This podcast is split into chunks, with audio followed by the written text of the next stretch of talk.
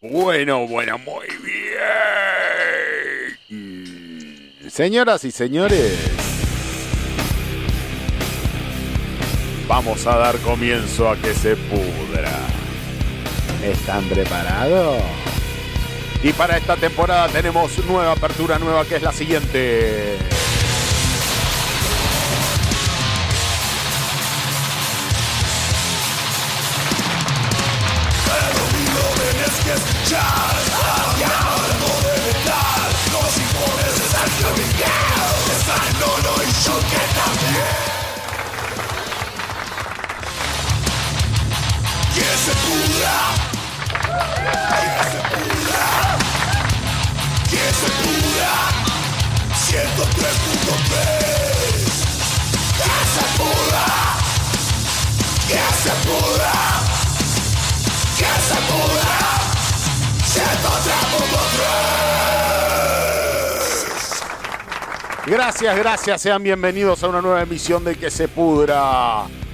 Sepultura Rot, Bloody Rot para el comienzo de este programa increíble, lleno de vicisitudes, como no podía ser de otra manera. Rot, Bloody Rot. Bloody Rot. Y del otro lado, Sergio Antonio Aguilar, mi compañero, mi coequiper, mi todo, todo esto sería nada sin él. Sergito del otro lado, ¿cómo estás? Muy buenas noches, Damián. Muy buenas noches a toda la audiencia. Qué alegría estar iniciando este tercer año. ¿Quién diría, no? Ya vamos por el tercer año. Ahora ya, ahora ya está. Ahora ya vamos por. Ahora ya somos 20, ¿no? en algún momento vamos a dejar de tener tantos kilómetros con el sonido y con toda la historia. Pero bueno, ¿qué, va a ser? Es lo que hay, muchachos. Acá hay gente que le pega a Bernie. ¿Por qué nosotros no podemos tener quilombo con el sonido? ¿Eh? Si hay tanto bardo acá, eh, esto es un quilombo, Sergito. Esto es un desastre. ¿Cómo estuvo ese verano, Sergito? ¿Cómo estuvo ese verano perdido en el éter? Ese verano, bueno, tranca, tranca, un verano tranca, paseando un poquito y después padeciendo el calor acá como todo el mundo. Eh, pero bueno, ansioso por, volver a, estar acá conectado. Eh, se extrañaba esto, esta, esta rutina de que se pudra se extrañó. ¿Verdad que? Así que, así que nada, feliz, feliz de estar acá nuevamente. Totalmente, Sergito. Bueno, no te hagas mucho problema. Yo sé que estás reencabronado con la compu que sale. Eh, que ahí hay una, una, cosa con el micrófono ahí. Pero no te calentes tranquilo, sin ¿eh? Tranquilo, tranquilo, tranquilo.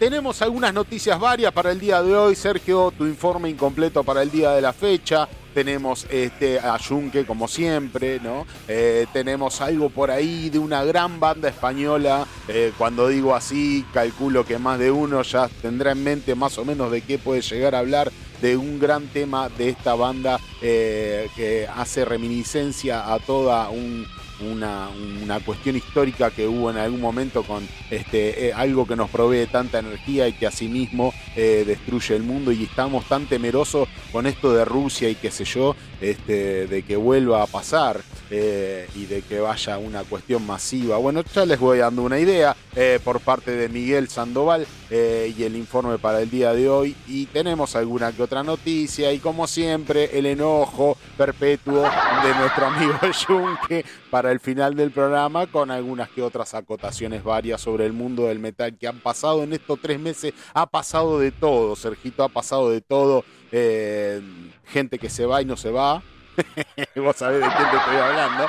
Eh, gente que se agreden entre sí. Eh, gente, gente mala, gente y gente que no. así que bueno, hemos tenido de todo este verano. Pero vamos a tener alguna que otra noticia en el medio salpicadito después de todo el informe. El que tengo medio desaparecido es al nono. Este, pero bueno, ya lo vamos a tener. Andaba con algún problemita de salud con, con su mamá. Así que eh, le mandamos un saludo desde acá.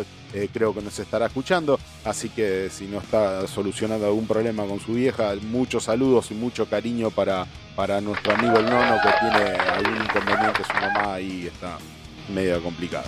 Eh, Sergito, si te parece, sí, eh, eh, hablamos un poquito del mundo del metal y después arrancamos con tu informe para el día de la fecha, ¿te parece? Y después ya vos te quedás a ver si podés solucionar a ese, ese, temita y entramos con Junque para el final del programa a ver cómo podemos hacer.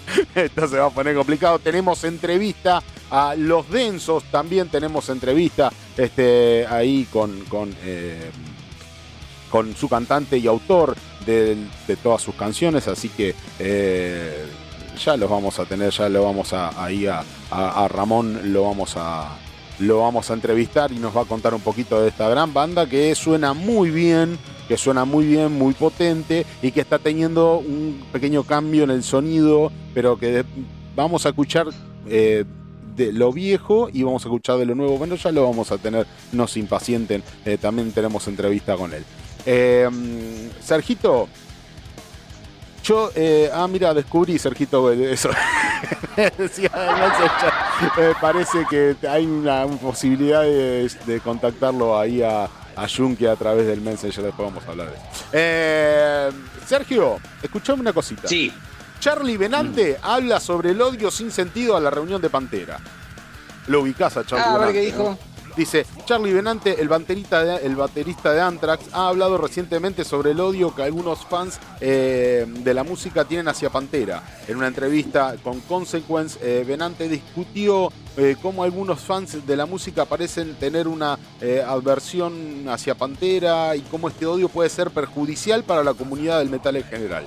O sea, él habla de que puntualmente eh, no es solo una cuestión de odio hacia Pantera, sino de que puede perjudicar literalmente al mundo del metal que está bastante golpeado. Eh, así que ahí por ahí por ahí apunta. Dice en febrero del 2022 la icónica banda de metal Pantera anunció su reunión con un nuevo vocalista.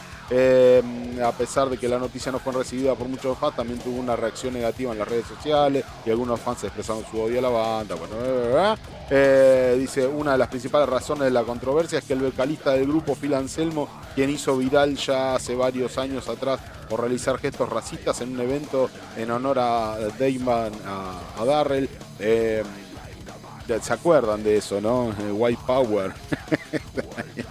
Drogado. Sí, sí, también, y también que habían buscado reemplazantes. Ahora, no me acuerdo, había uno que era bastante bizarro para hacer. Claro, y de eso ah, habla. Sammy Hagar fue uno de los tentados, sí, sí, sí. Claro, y de eso habla. Dice, también van a cambiar el cantante. ¿Y esto de Pantera qué quedaría?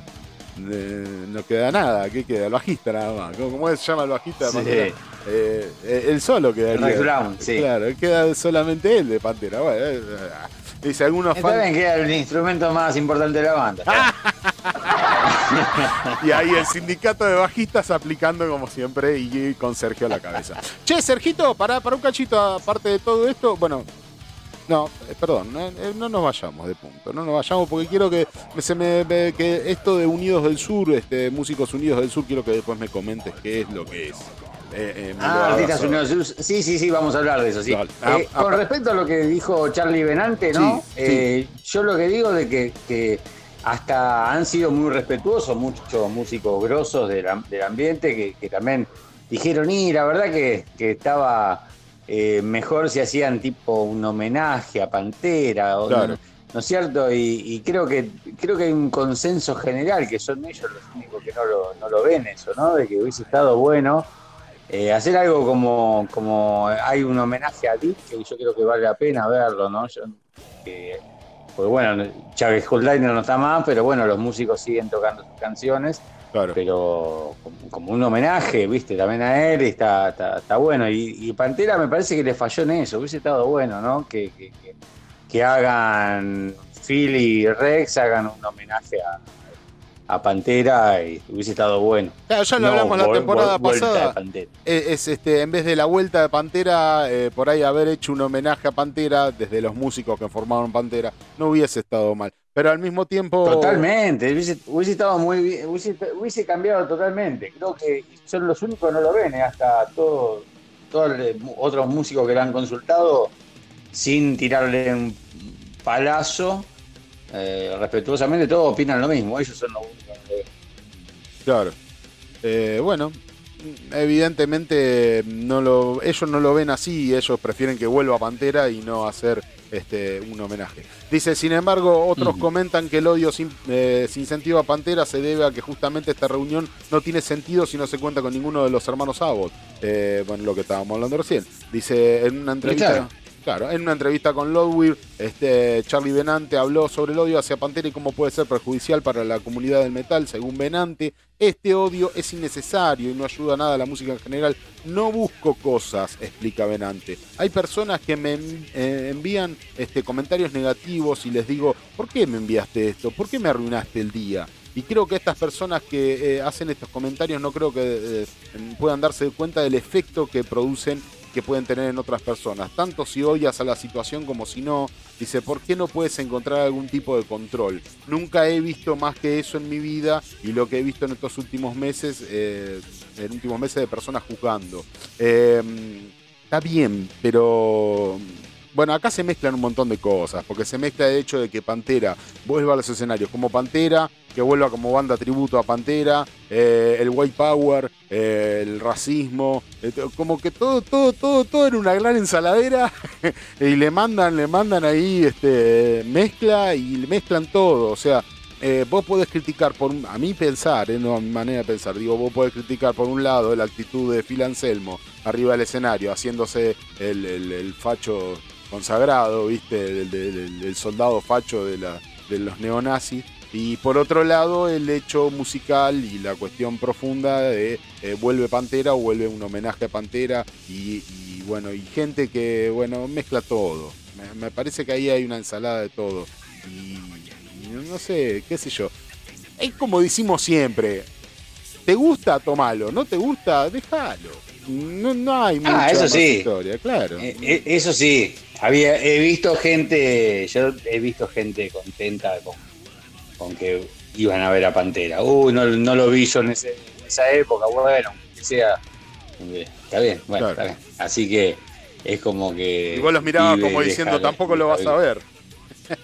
no, pero bueno. Vos estás contento por ir a ver algo que tampoco estaría yendo a ver. es solo una sombra de lo que fue en realidad.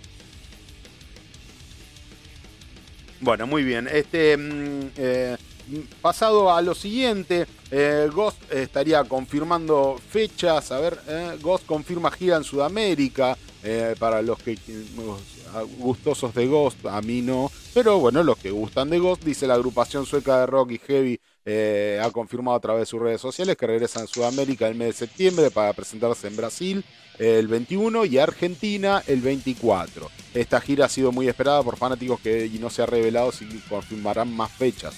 Estas dos están confirmadas, esto no, se lo confirma todavía. Vos, la banda de, rock eh, sueca, este rock y metal sueco, ha anunciado otra vez la gira de Sudamérica para este 2023. La agrupación sueca volverá a Argentina a Brasil durante el mes de septiembre. Ghost tocará el Brasil el próximo 21 y en Argentina el próximo 24 en el Luna Park. Eh, así que bueno, tenemos a Ghost acá por Argentina para los gustosos de, la música de Ghost, que realmente a mí me parece que aporta muy poco. Sí, totalmente. está bien, pero no podemos dejar a nadie afuera. Eh, escúchame, Sergio, acusan de usar playback a Wasp en reciente concierto por España. Dice que fue, ¿Ah, sí? dice que fue acusado de utilizar playback en su concierto en Madrid, parte de su gira de 40 aniversario, a pesar de una impresionante escenografía. La actuación de la banda fue insuficiente y el uso de playback fue evidente, dice el medio, eh, el medio gráfico del cual estoy extrayendo la noticia. La reputación de Wasp sobre el abuso de playback es bien conocida. ¿Es bien conocida, Sergio? ¿Han tenido este, otros hechos en donde han eh, reprochado? No, no, la verdad que no, no le sigo la, no le sigo la carrera a Wasp, la verdad que no.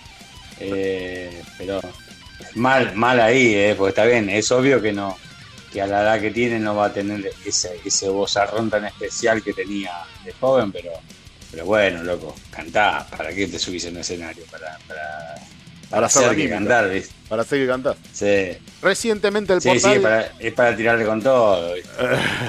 Recientemente el portal de Metal Circus. Eh, El, recientemente el portal de Metal Circus eh, acusó a Wasp de utilizar playback en uno de sus conciertos alegando que la banda no estuvo a la altura de las expectativas del concierto que tuvo en lugar en la Riviera de Madrid. Este, formaba parte de la gira 40 aniversario y a pesar de que la banda había generado expectativas tras anunciar que esta gira sería inolvidable, eh, la cantidad de sus conciertos y duración de los mismos ha ido en declive en los últimos años. Bueno, está bien, estamos hablando de gente grande, tampoco hinche la pelota. No puedes tener a un tipo, ¿cuánto tiene esta gente? Tiene arriba de los 70, arriba del escenario, ¿viste? Y sí, mira, tenían el disco, son del 83, por ahí es el disco debut. Así que tenía Blacky, me parece era un poquito más grande que los otros músicos que surgieron de esa época, así que tiene, tendría unos 20 y pico, haciendo cuenta. Eh, y sí, tiene, sí, sí, sí, tiene cerca de 70. No, todavía no, 60 y pico. Claro, bueno, eh, viste, eh, eh, esto me hacen acordar cuando, viste, critican a, a, Halford este, por no cantar Painkiller en los tonos que él lo grabó. Eh, dale, boludo, no, tenés un tipo de 80 años arriba del escenario.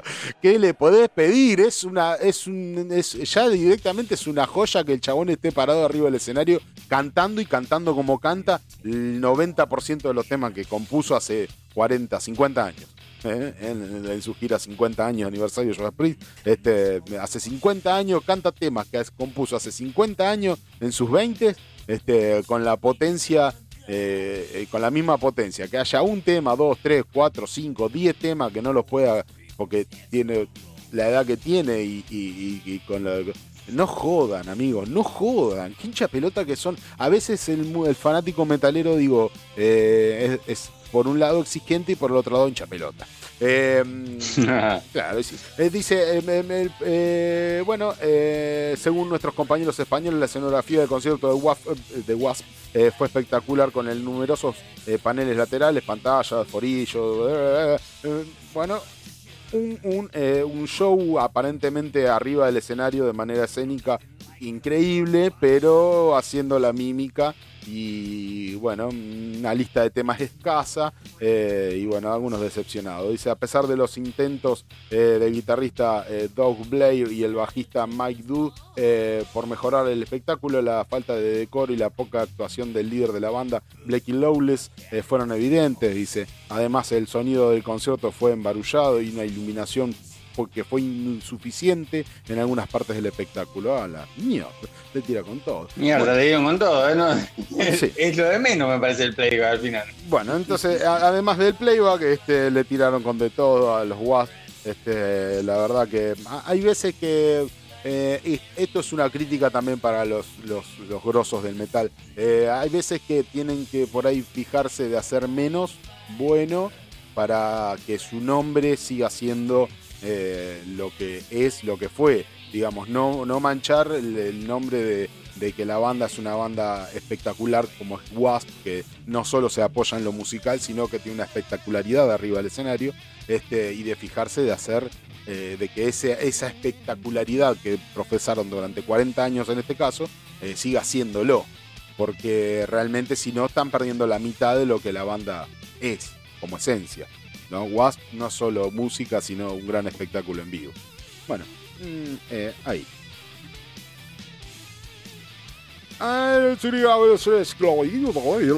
Y volviendo para atrás, Brian Tetler eh, de Diamond Head, Diamond Head es el nuevo guitarrista temporal de Saxon. ¿Cómo la ves, Sergio, esa? ¿Eh? Bueno, yo la verdad que no, no lo tengo a, como guitarrista, pues no es una banda que haya escuchado mucho Diamond Head. Eh, pero me, gustó muchísimo escuchar esa noticia porque, bueno, cuando suspendió Saxon, la, parte de la gira que los iba a traer a Argentina, eh, bueno, es muy lógico, ¿no? La edad que tienen. Eh, está bien, se vio, se vio, se ve que se vio el violero que no, no le daba eh, como para seguirla y se bajó. Pero bueno, uno a veces tiene esas suspicacias de decir, realmente fue así o no vendieron y ven esa excusa y nos dejan colgados a nosotros en Latinoamérica. Eh, pero no, evidentemente fue así, porque también vos te puedes pensar que pues, tranquilamente pueden eh, haber conseguido un reemplazo, ¿viste? Si, un, cualquier violero profesional que. Claro, sin renombre, digamos. Podría haber ocupado el lugar, sí. Podría haber ocupado el lugar, pero no, viste, la, la dieron. La dieron de baja, viste, con justa razón. Se ve que dijeron, no, no, se nos bajó. Y a mí me habla bien de Saxon, viste, decir, bueno, loco, no, vamos, somos una banda, no somos, salimos, no estamos saliendo a, a, a recolectar guita nada más, viste. Claro. Eh, o sea, buscaron un chabón de su edad también, ¿viste? me habla muy bien de, de Que me quedé con muchas ganas de, verlo realmente porque no lo vi nunca y, estaba ansioso de verlo, pero bueno. Brian, me, habla muy bien, me parece una buena noticia. Brian Tatler, el de Diamond Head, este, reemplazará a Paul Quinn en los conciertos de Saxon. Tatler tocará con la banda en las fechas de verano y seguirá siendo miembro de Diamond Head. Este, Queen eh, seguirá siendo miembro y contribuirá al próximo álbum de Saxon. Eh, el guitarrista. Claro, lo que dijeron que va, se baja de las giras, pero no de la banda. Piensa seguir grabando. Eh, que bueno, ya deberían enfocarse en un nuevo disco, porque sacaron el último que sacaron es de covers. y el, ante, y el anterior a, a Carpet Diem también es de covers, así que se ve, ahora le toca sacar un nuevo.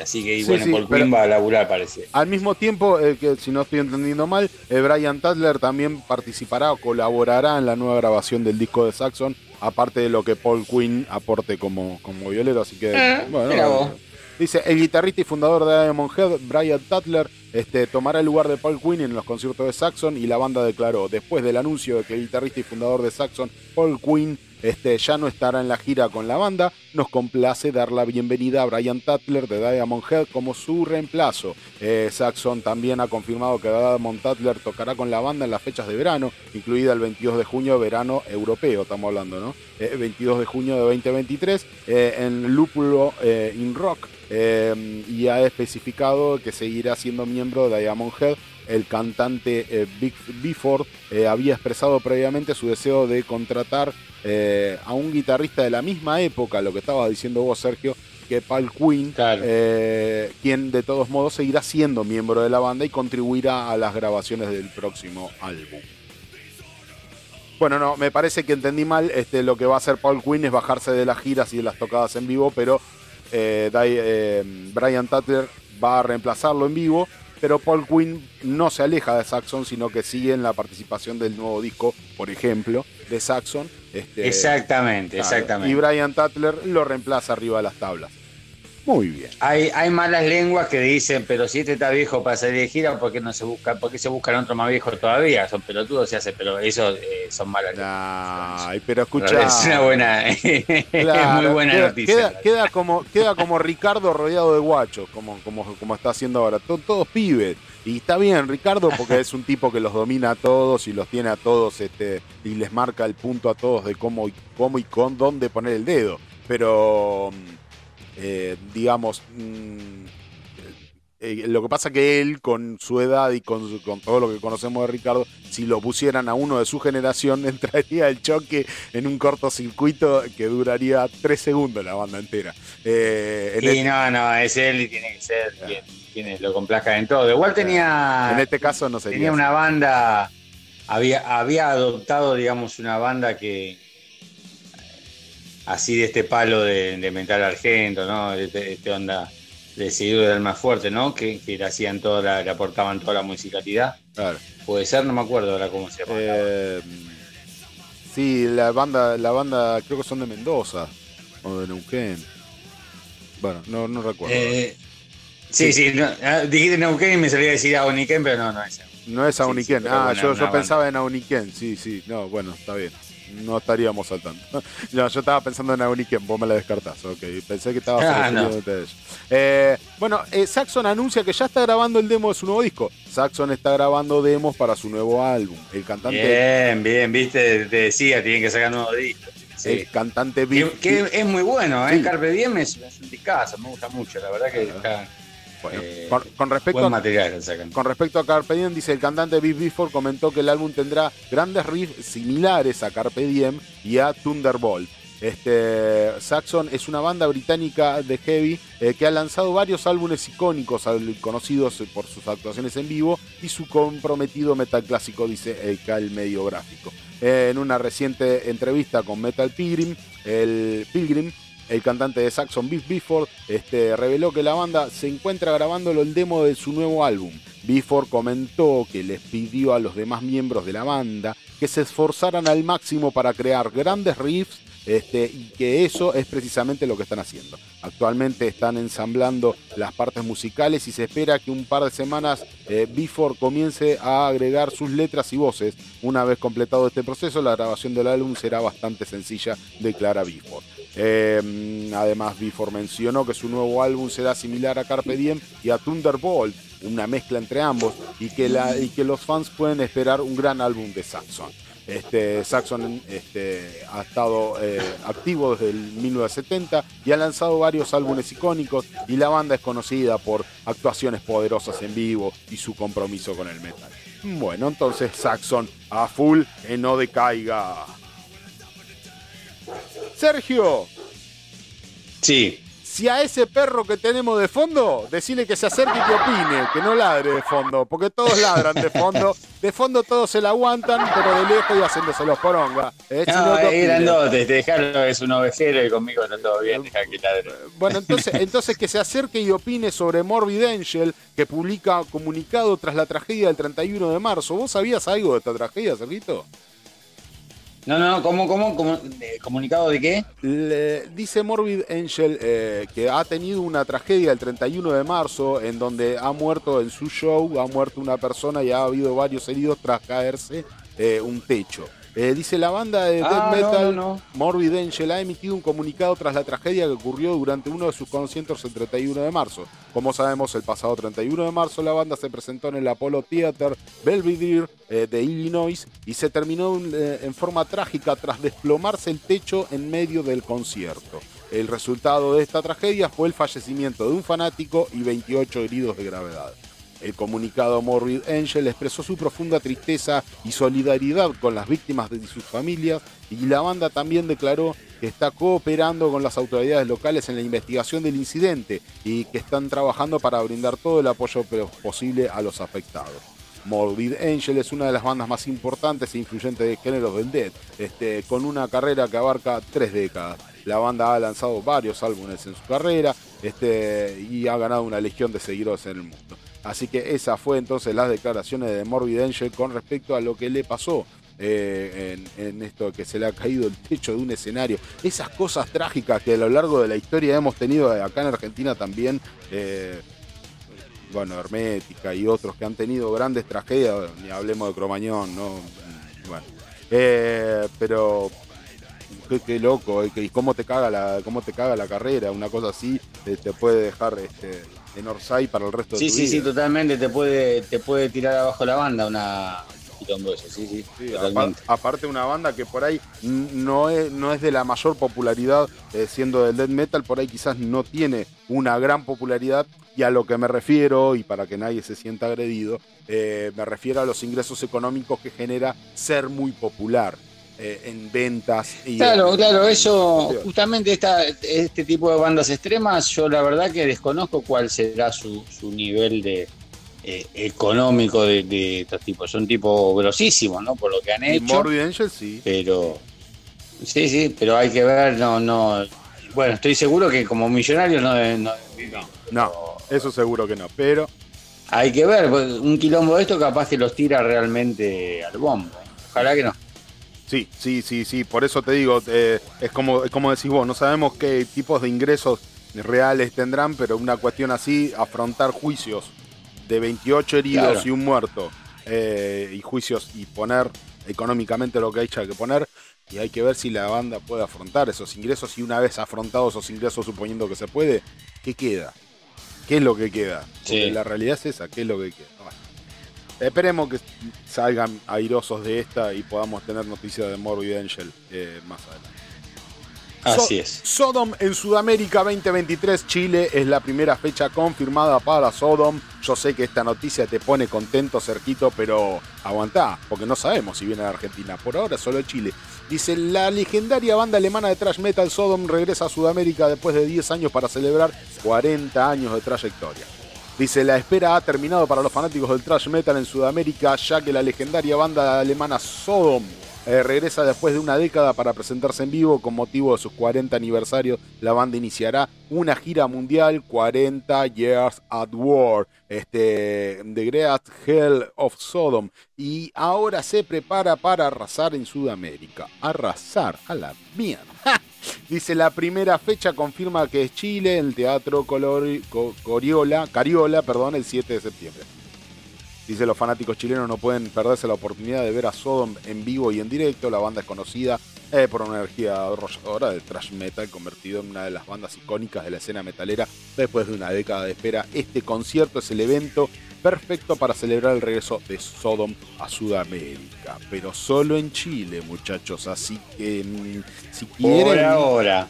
Sí, si quieren el 7 de septiembre pegarse un viajecito, eh, boleto, entrada, y yo me parece que ahí ya me quedé fuera del alcance económico de mi bolsillo.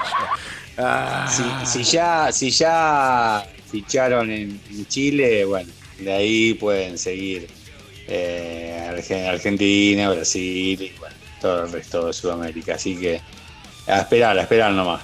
A esperar nomás. Gran banda, uno de los, de los del Big Four alemán mi, favorito del Big Four alemán, la verdad. Bueno, dicho esto, dicho, dicho esto, uh, Sergito, y después de este, de este pequeño picadito inicial con alguna noticia, este, mm, vamos a pasar a eh, el informe que nos ha preparado Miguel, ¿te parece? A ver qué hora sí, sí, sí, sí, sí, quería, hacer una mención, quería hacer una mención, eh, también que tuvimos con todos estos problemas técnicos, no pudimos hablarlo. Sí. Pero nos pasó una gran fecha hace poquito, justo no, habíamos iniciado el programa todavía, si no hemos necesitado darle manija, apoyarnos.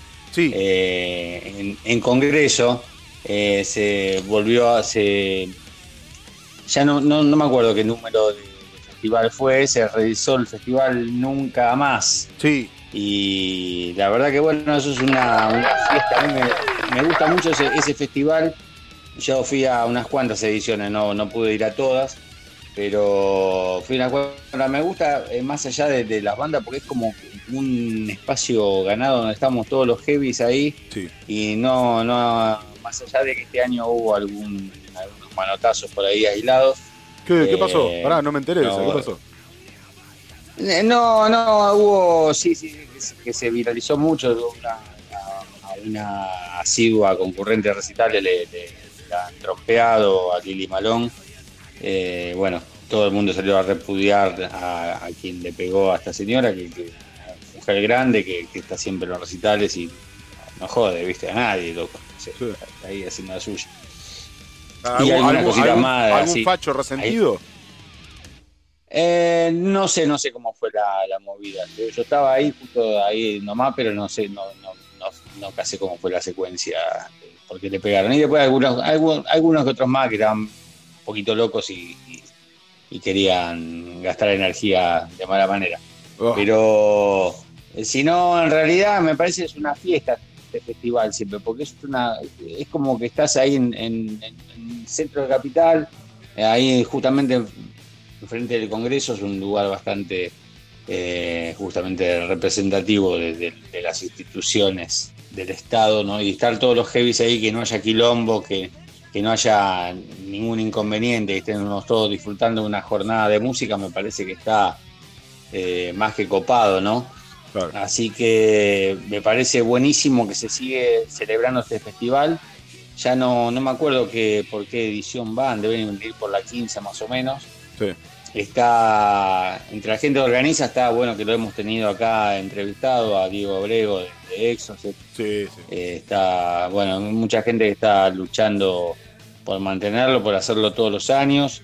Eh, se ha, ya desde el año pasado se está haciendo una edición también en La Plata que esa la, entre los organizadores está Cacho Fez, que también es un, gran luchador del metal en la zona sur.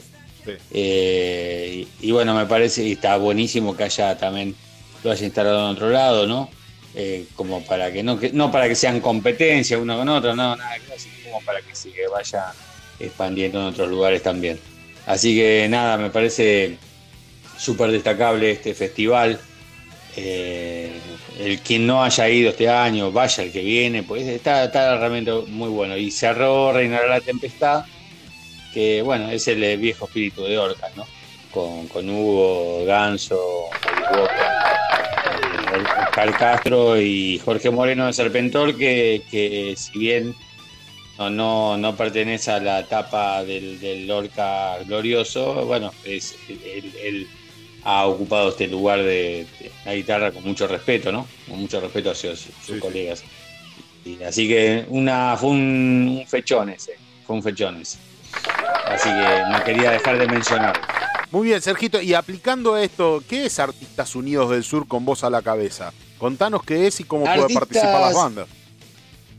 No, Artistas Unidos del Sur es, es un, es un, o sea, eh, es, es, una organización que está en pleno proceso de formación, ¿no es cierto? Pero bueno, decidimos mientras eh, sacamos personería, de todas las cuestiones legales, eh, ya estar activos en la organización de eventos. por ahora vamos, ahora este viernes vamos a realizar el segundo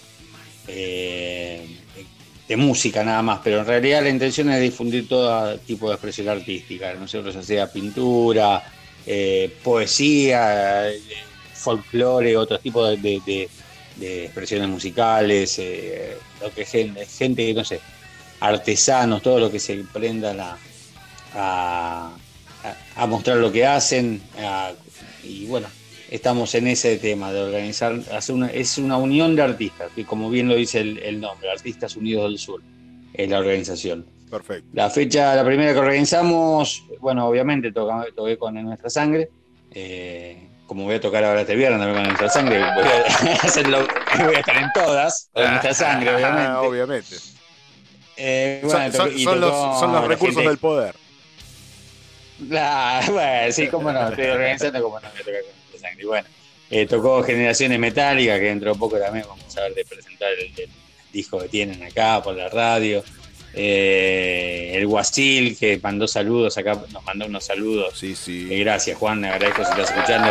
Un saludo por el inicio de la tercera temporada. Y mis amigos de Hemorragia, banda la que toqué hace muchísimos años atrás. Y ahora este viernes estamos junto a Bombas en la Calle y Peleador. Eh, dos bandas eh, pan. Peleador es una banda que tiene que se desprende de mal hábito, una banda de 25 años de carrera, de acá de Espeleta y, Bombas en, la calle ya hemos tocado juntos, así que así que nada, es, es una cuestión de que me parece que hace falta eh, difundir eh, todas las expresiones artísticas, ¿no? ¿Cómo pueden comunicarse las bandas contigo para, para meterse en el festival o que las metas en algún festival? Bueno, mira, comunicarse se pueden, ya eh, mandando a la radio, ahí vas a mandar mi número, que sea, si no el Facebook. Que se pudra eh, radio. Sergio Antonio Aguilar, pero bueno, ya con, escribir acá a la radio, ya ahí eh, me pasás y bueno, y ya no, nos contactamos, ¿no? O sea, la idea es hacer. es hacer algo, es un, es un garrón, te digo, es un dolor de huevos organizar, ¿viste? Pero me parece que hay que hacerlo, me parece que está bueno, que es que es algo positivo. Entonces, bueno, lo que hay que hacer. Hay que hacerlo para el bien común, es para el bien público, para el bien de todos.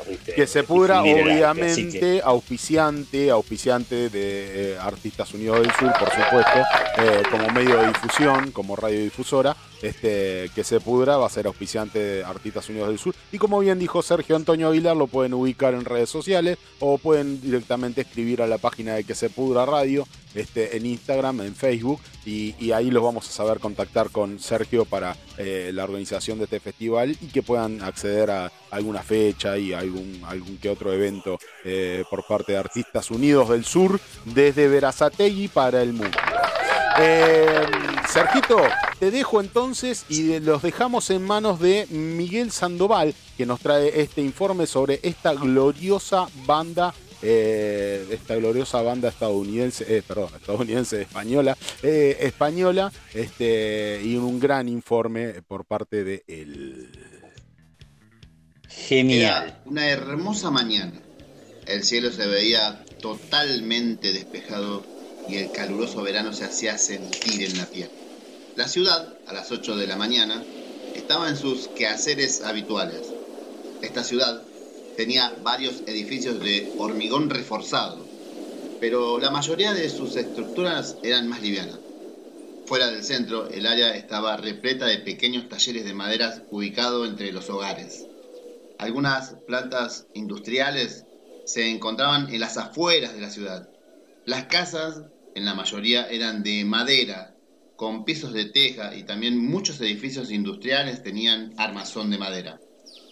La población del lugar había alcanzado la cifra máxima de 381.000 habitantes en algún momento de su historia.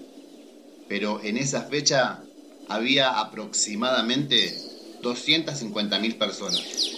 Esta cifra se basaba en los datos de la población registrada según el cómputo de raciones, así como la estimación adicional de trabajadores y soldados que fueron enviados allí.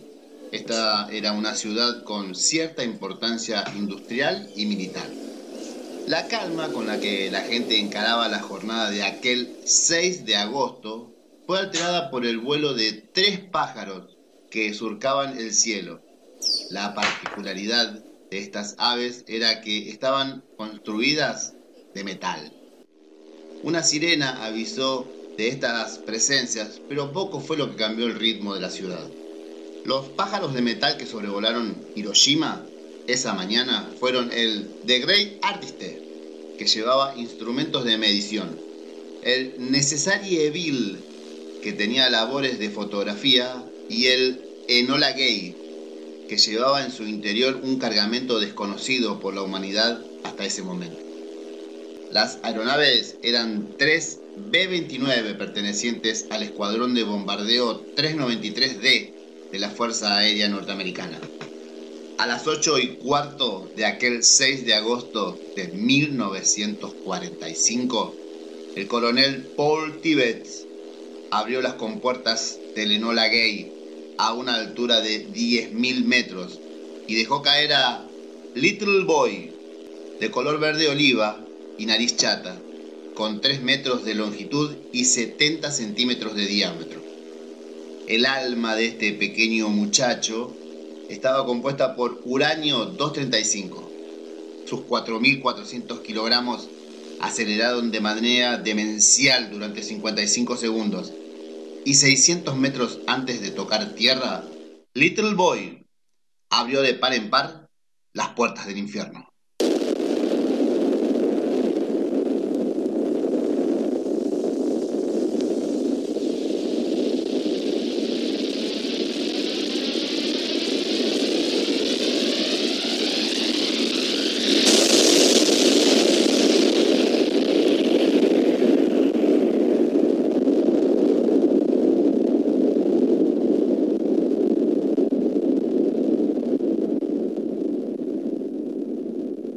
La detonación creó una explosión equivalente a 16 kilotones de TNT. Se estima que instantáneamente la temperatura se elevó a más de un millón de grados centígrados, lo que incendió el aire circundante, creando una bola de fuego de 256 metros de diámetro aproximadamente. La explosión rompió los vidrios de las ventanas de edificios localizados a una distancia de 16 kilómetros y la onda expansiva llegó a 59 kilómetros de distancia. El radio total de destrucción fue de más de un kilómetro y medio, provocando incendios en 12 kilómetros cuadrados. Las autoridades japonesas calcularon que el 69% de los edificios de Hiroshima fueron destruidos 30 minutos después de la detonación comenzó un extraño suceso. Empezó a caer una lluvia de color oscuro al noroeste de la ciudad. Esta lluvia negra estaba llena de suciedad, polvo, hollín y también de partículas altamente radioactivas, lo que ocasionó contaminación en zonas remotas. Entre 70.000 y 80.000 personas murieron instantáneamente cuando la bomba explotó mientras que otras 70.000 resultaron heridas. Cerca del 90% de los médicos y el 93% de las enfermeras que se encontraban en Hiroshima murieron o resultaron heridos, puesto que la mayoría se encontraba en el centro de la ciudad, área que recibió el mayor impacto. Hiroshima fue elegida como objetivo por ser una ciudad de mayor tamaño, y con las montañas cercanas enfocando la explosión, la mayor parte de la ciudad sería destruida. Mientras el Enola Gay se alejaba a toda velocidad del punto cero, el capitán Robert Lewis, copiloto del bombardero, comentó, Dios mío, ¿qué hemos hecho? De esta manera, el ser más evolucionado del planeta, el único poseedor del poder del razonamiento, el que se vanagloria de haber superado los impulsos instintivos, la única especie que puede comunicarse por medio del habla, daba el primer paso hacia la autodestrucción. 16 horas después del ataque, el presidente norteamericano Harry Truman anunciaba desde Washington. Los japoneses comenzaron la guerra desde el aire en Pearl Harbor. Les hemos devuelto el golpe multiplicado. Con esta bomba hemos añadido un nuevo y revolucionario incremento en destrucción a fin de aumentar el creciente poder de nuestras Fuerzas Armadas. En su forma actual, estas bombas se están produciendo. Incluso están en desarrollo otras más potentes. Ahora estamos preparados para arrasar más rápida y completamente toda la fuerza productiva japonesa que se encuentre en cualquier ciudad. Vamos a destruir sus muelles, sus fábricas y sus comunicaciones. No nos engañemos, vamos a destruir completamente el poder de Japón para hacer la guerra. El 26 de julio publicamos en Potsdam un ultimátum para evitar la destrucción total del pueblo japonés. Sus dirigentes rechazaron el ultimátum inmediatamente. Si no aceptan nuestras condiciones, pueden esperar una lluvia de destrucción desde el aire como la que nunca se ha visto en esta tierra. El 16 de mayo de 1983, Chapa Discos saca a la luz un trabajo que fue grabado en Battery Studios de Londres y producido por Vicente Romero. Lo curioso de este álbum es que se barajaron varios nombres para bautizarlos, tales como Fumando Hierro, Sangre, Sudor y Londres, con las venas abiertas, Vuelo Nocturno, Rompiendo el Hielo, Cruzando el Puente y Volando Alto. Pero finalmente ninguno de ellos fue elegido.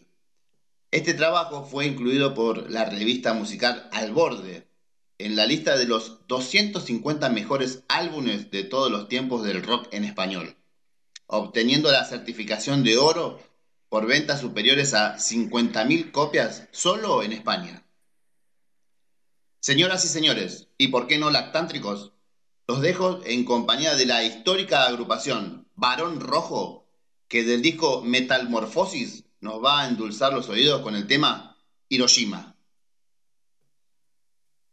Albert Einstein, que con una carta dirigida al presidente Roosevelt inspiró el proyecto Manhattan, creador de las primeras bombas, dijo, existen solo dos cosas infinitas, el universo y la estupidez humana, y del universo no estoy tan seguro.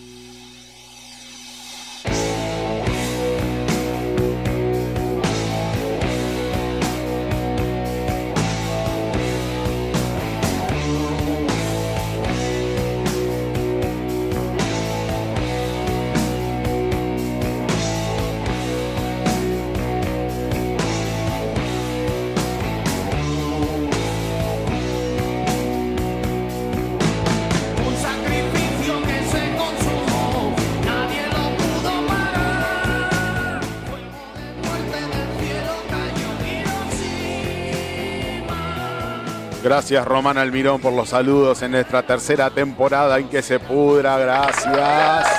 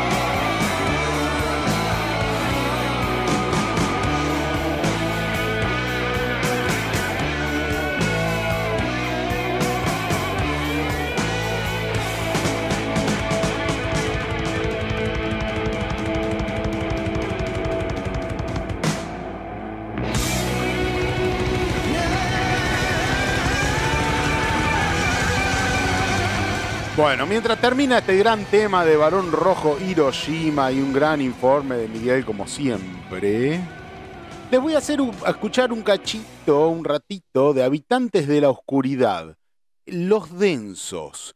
Em, escuchen, escuchen, escuchen, primer tema medianoche, Los Densos, un cachito y después lo vamos a llamar a Ramón para que nos cuente de qué se trata Los Densos y qué es lo nuevo que traen. A ver, eh, a ver, es que eh, escuchemos, escuchemos un cachito, a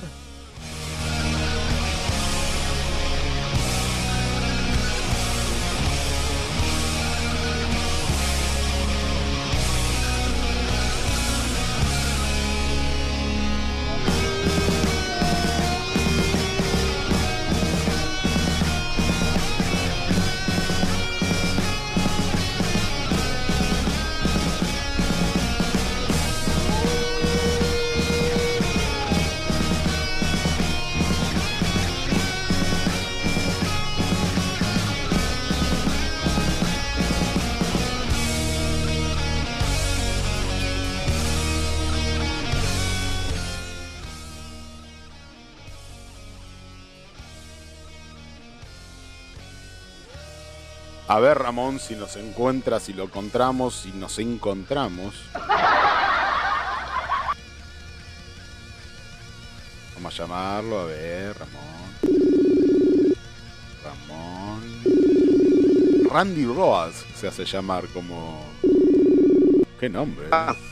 Hola Ramón. ¿Cómo va, Dami? ¿Cómo te va? ¿Cómo te va? Bienvenido, Ramón. Todo bien, papá. Todo bien.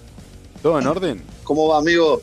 Todo tranquilo, acá escuchando, escuchando ahí con lo que estaban hablando de Hiroshima, lo de WAP, lo de Morbid Angel, ahí está al, tanto de, del programa. Y sí, el puterío es muy amplio, ¿viste? el mundo del metal tiene una cantidad de puterío increíble. Hay que estar en todas. Ramón, Ramón. amigo, Escúchame, estamos escuchando a los densos Habitante de la Oscuridad, un demo, un, disco, un disco, perdón, de siete temas, decime donde me equivoque. Em, medianoche, la Revolver de la Muerte, El Contrato Pogo, Los Reptiles e Invocación para finalizar el disco. Eh, algunos temas tienen alguna controversia, ya les vamos a decir. Eh, ya lo vamos a debatir y te vamos a preguntar a vos que sos la voz y sos además el eh, autor de todas las letras de, eh, de Los Densos, ¿verdad? Exacto, amigo, exacto, así es. Son los temas, esos son los temas, es un disco que salió en el 2021 y nada, tiene, tiene mucho amor y mucha autenticidad. Es un proyecto que musicalmente quizás hoy hacemos por ahí, o estamos eh, concentrados por ahí en algo más pesado, pero la, lo que es la esencia de ese disco es lo que somos nosotros como banda. Ok. Un poco. Ok, ok. Eh, eh, ah, igual, que preguntame lo que quiera. Igualmente va a haber una variación en el disco y ya me has anticipado algo que ya lo vamos a escuchar, no se apuren, eh, del sonido de los densos, ¿no? Porque hasta acá venía, describilo vos como venían los densos en este álbum en particular que lo pueden encontrar en Spotify. En, ¿Cómo venía y a qué apunta? ¿Cuál es el cambio? Y un poco fue el, hecho de haber querido sacar eh, lo que teníamos en ese momento. Eh, el, sonido es un poco un rock crudo, oscuro. Por momentos hay, hay cosas de, la New Way antigua, en algunos punteos, viste, en esa, en esa esencia, en ese sonido. Sí. Eh, y el cambio fue como fue mutando la banda, viste, nosotros también nos gusta mucho la música pesada, heavy, lo, extremo, ¿viste? Sí. O sea que el Doom, el Doom también es algo muy presente. Eh, bandas de los 70, hay mucha, hay mucha influencia setentosa en, la composición, ¿viste? Del primer disco. Sí. Eso se nota. Y el segundo. Se nota muchísimo en uno de los temas en particular que ahora te voy a, se lo quiero mostrar a la gente eh, en donde se nota y se nota muchísimo de una gran banda de los 70 fundacional del heavy metal, se nota mucho, mucho, mucho se impronta eh, por parte de, ustedes. Eh, ustedes originalmente son de Mar de Plata. No, no, fuimos a Mar de Plata ahí que nos invitaron por segundo año. Somos, estamos desparramados, ahora más o menos que estamos todos medio cerquita, medio excepto el batero que está zona norte. Ajá. Eh, yo estoy en, en Almagro, el guitarrista está en Caballito, pero se va de vez en cuando Moreno, porque también tiene, vive allá, ¿viste? Pero también viene para acá. Va por Rodríguez, perdón, General Rodríguez. Ok. Y el otro guitarrista, es el bajista es ese, y el guitarrista Nico es de acá de Parque Chá. Bien, bien. ¿no? Bueno, nada, tenemos la, la sala ahí en Saavedra. Cerca, pero no tanto, tan medio desparramado, de verdad. Sí, sí, Este, sí, pero sí. Sí, sí. esta- la banda, eh, ¿de qué año arranca? ¿Cuánto tiempo, ti- cuánto tienen de trayectoria ya? Y venían, venimos ya de, de conocernos hace un montón, pero encaramos este proyecto del 2018, ¿viste? Eh, el bajista y yo tuvimos una banda que tocamos 10 años, Sí. que se llamaba Frankenstein. Sí. El guitarrista también toqué en una banda que se llamaba Japper con él y yo tocaba la batería igual que en Frankenstein. Acá estoy cantando, pero somos músicos que ya nos conocemos, eh, de siempre, ¿viste? Sí. Pero ¿cómo? y cómo? con el baterista Sí, ¿Dónde? decime. Pregúntame, pregúntame. Sí. Eh, que de- de- de- puntualmente los densos arranca en qué año? ¿Qué, qué, de, qué el temporada? 2018. El, 2018. ori- el origen de los densos del 2018. Oh, bien. Y la idea principal fue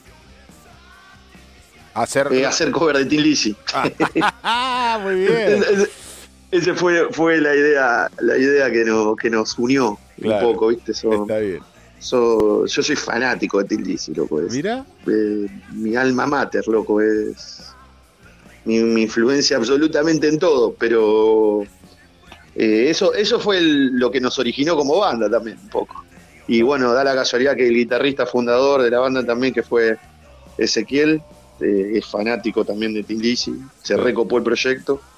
Sí. Y él empezó tocando la guitarra, y bueno, y ahora es de baterista. Pero Está- bueno, lo teníamos que poner a hacer algo, ¿viste? Ahora, yo pregunto, ¿no? Habitantes de la oscuridad, los densos, y no sé si han prestado atención a cada uno de los temas, de los nombres a los temas. Medianoche, Aquelarre. Aquelarre es el conjunto, eh, en teoría. ¿no? Y fantasioso, de brujas y brujos en un compendio este, adoradores de Satán. Eh, volver de la muerte, el contrato, el contrato, el contrato que habla de entre el contrato de Satanás con este, los vivos. Eh, Pogo, Pogo habla de Pogo, del payaso Pogo. Eh, los reptiles habla de los reptilianos, la invocación, la invocación a Satanás. Yo digo, ¿no? Habitantes de la oscuridad y los densos. ¿De dónde son satanistas ustedes?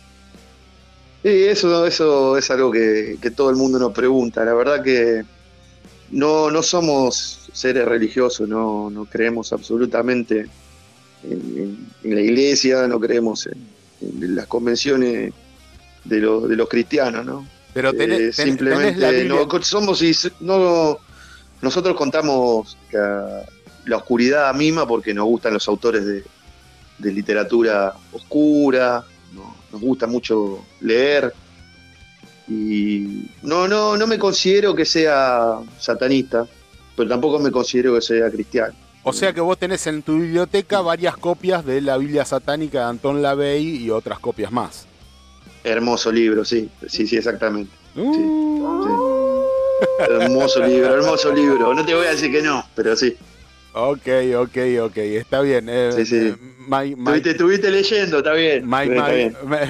mi lucha, mi lucha no lo tendrás por ahí, ¿no? No, Eh, no, ese no, no, no, ese no. no. No, vos no, Ese no- no, ese no. Vos no estuviste, Ese no. vos no estuviste Está- levantando está- la mano cuando Phil Anselmo White Power no estuviste ahí en ese No, recital. no, no, jamás, no, jamás. Hay, no. hay, hay, pero debo decirte que hay mucho facho, ¿eh? Mucho facho metido en el heavy metal que se la dan de, de metalero y, y le besan el culito a, ahí a, a Adolfito. Y sí, obviamente. Salen sí. en foto con Biondini. No, ¿viste? no, Eh, no. Ahí, hay una gran comunidad No, de adoradores al culo, digamos, no, de los fachos. tenés el- Yo no adoro a Satanás, pero soy antifacho hasta los huevos. Ah, Eso bueno. te lo digo ya. Antiyuta, antifacho. Ese es el concepto de, de libertad que tengo en el corazón.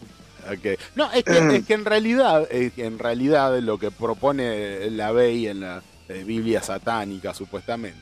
eh, lo que pasa es que es medio, es medio contradictorio lo de la Bey porque asimismo él propone pues, la el inicio de una nueva, eh, de una nueva doctrina y de un nuevo mm, de una nueva iglesia, porque la Sí, iglesia sí, sí, sí. satánica. Entonces él promueve, él, él lo que plantea es la libertad en la libertad misma y solo libres por la libre elección y las consecuencias de cada una de nuestras elecciones. Eso vendría a ser mayormente el, el- el concepto de... eh, Pero al mismo tiempo propone una iglesia. Entonces, Sí, eh, sí, sí, sí. eh, ¿qué- él, eh, ¿qué querés? sí, ¿Adoctrinar? Eh, ¿Querés adoctrinar o querés, este, no? Por ahí, por ahí viene la, Sí, sí, sí. viene la mano. de- No, no, adoctrinar no, no creo en, lo en el adoctrinamiento de nada. Es un, lo tomo como un autor de un libro que, que fue bastante polémico, Sí. eh, igual como también lo tiene Mr. Crowley, como lo tiene el que escribió Maleus Maleficarum, Sí. eh, que se habla de la matanza de brujas, como en el siglo pasado estaba eh, todos para matar brujas leían ese libro, o sea, hay, hay un mo- montones de libros que están, que están prohibidos sí. Y que estaría bueno que la gente también tenga acceso a, esa- a esos libros, ¿viste? Sí, sí, que puedan leerlo. Igual hay gente que le chupa un huevo leer ya de por sí. claro. Ningún libro mata salvo ese que tenía las puntas en- envenenadas con arsénico.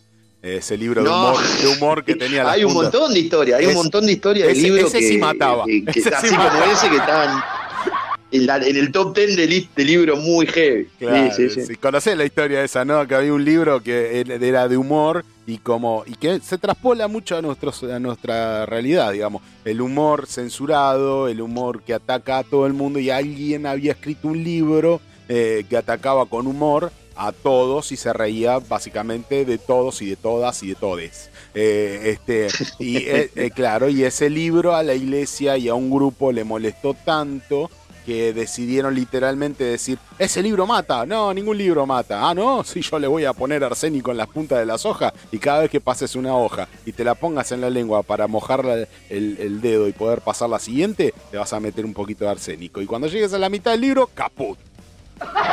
Y ahí viste, ahí viste, ahí viste cómo te mató el libro. Bueno, busquen la historia, está, está bueno, está en internet, está ahí, hay una película muy conocida al respecto, este, que ahora no recuerdo porque tengo muy mala memoria, eh, que, que- que habla sobre ese libro que es muy interesante.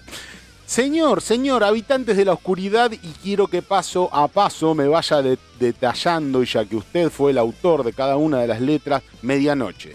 Dígame a qué, a qué hace referencia, a qué habla, y qué- para entender qué es la propuesta de este, los densos. ¿Cuál es la propuesta? ¿Cuál es la propuesta cuando vamos, a ver un show? ¿Qué es lo que nos van a poner arriba del escenario y cuál sería la impronta de ese show? ¿Y, a, qué, a qué nos vamos a escuchar cada vez que escuchamos un disco y de lo nuevo que ya me pasaste, que lo vamos a pasar por lo último para cierre de esta entrevista? Vamos a pasar ese tema para que la gente vaya entendiendo a los densos y los vaya a ir a buscar a, a Spotify. Decime medianoche a qué refiere. Y es el comienzo, el disco, es una, una intro que, que retrata un poco a dónde va, ¿no? Eh, dónde va todos los temas, es como una especie de unificación que no hace falta que esté entre temas. O sea, eh, te, te da la entrada, digamos, como la puerta que se abre el tema. Ok, ¿No? sí, sí, sí, sí. Bueno, Para aquel, empezar a escucharlo es eh, ideal. aquelarre. Aquelarre, Son unas brujas, unas brujas malas, una convención de brujas, como lo dice, y estaríamos contando Que- una historia con respecto a eso. claro, exacto. Son, que, que, que habla de, de un duraquelarre de brujas que, que mataba criaturas, eh, que mataba nenes y Sí. los padres se vengan y, y las queman. ¿Volver de la muerte? ¿Alguno de ustedes volvió de la muerte? Oh, tanto, tanto domingo y lunes, ¿no? Sí, salimos el viernes, el sábado, el domingo y se podría considerar que el lunes Sí, estamos volviendo de la muerte. Un, un, un 36 horas, un 72 horas. Sí, sí. Escúchame, pero ¿y volver de la muerte de qué habla? ¿De drogas? No, no, habla, habla de, de- Es un relato de Lovecraft, que es un autor que, que nos encanta, que, que la verdad que está presente en la composición de muchos, de muchos temas. En este disco, en ese tema en especial, habla la historia de Herbert West, que es el, el- el científico que, que lleva a cabo experimentos para traer de, de la muerte a, los a los cadáveres. Y el tema, bueno, un poco habla de- de- de ese cuento, del reanimador, digamos. bien. El contrato, el contrato, ¿de quién con quién? El contrato es la historia del- de, de un pueblo que, que ambiciona y codicia la, la- la vida eterna eh, y, y hace un pacto con la muerte para ser eternos. Ah, lo sacaste, cambio de lo, todos los caballaste de- de- lo sacaste de la película.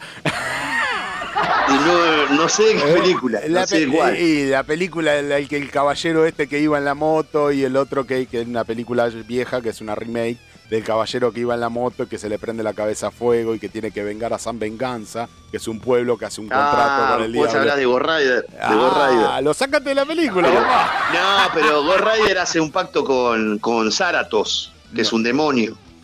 Y él, a cambio de ser un, un demonio, se venga, hace el bien, es un antihéroe. Sí, pero San Venganza hace un pacto con el diablo para mantener el pueblo a salvo. Con un Sí, contrato San Venganza que es sí, el pero contrato que va a ir a Venganza, buscar. el contrato de San Venganza lo, lo hace un- el primer Ghost Rider. Hay varios Rider, Sí, hay varios espíritus de venganza. Eh, uno iba en caballo y este es un poco más ayornado a tiempos Sí, reales. exacto. Lo tengo tatuado en la costilla para que te dé una idea. muy bien, muy bien. Pogo, Pogo, el payaso asesino Pogo. Pogo. fue un hecho real de un payaso que asesinaba de manera serial y violaba a menores. John Wayne Gacy. Sí.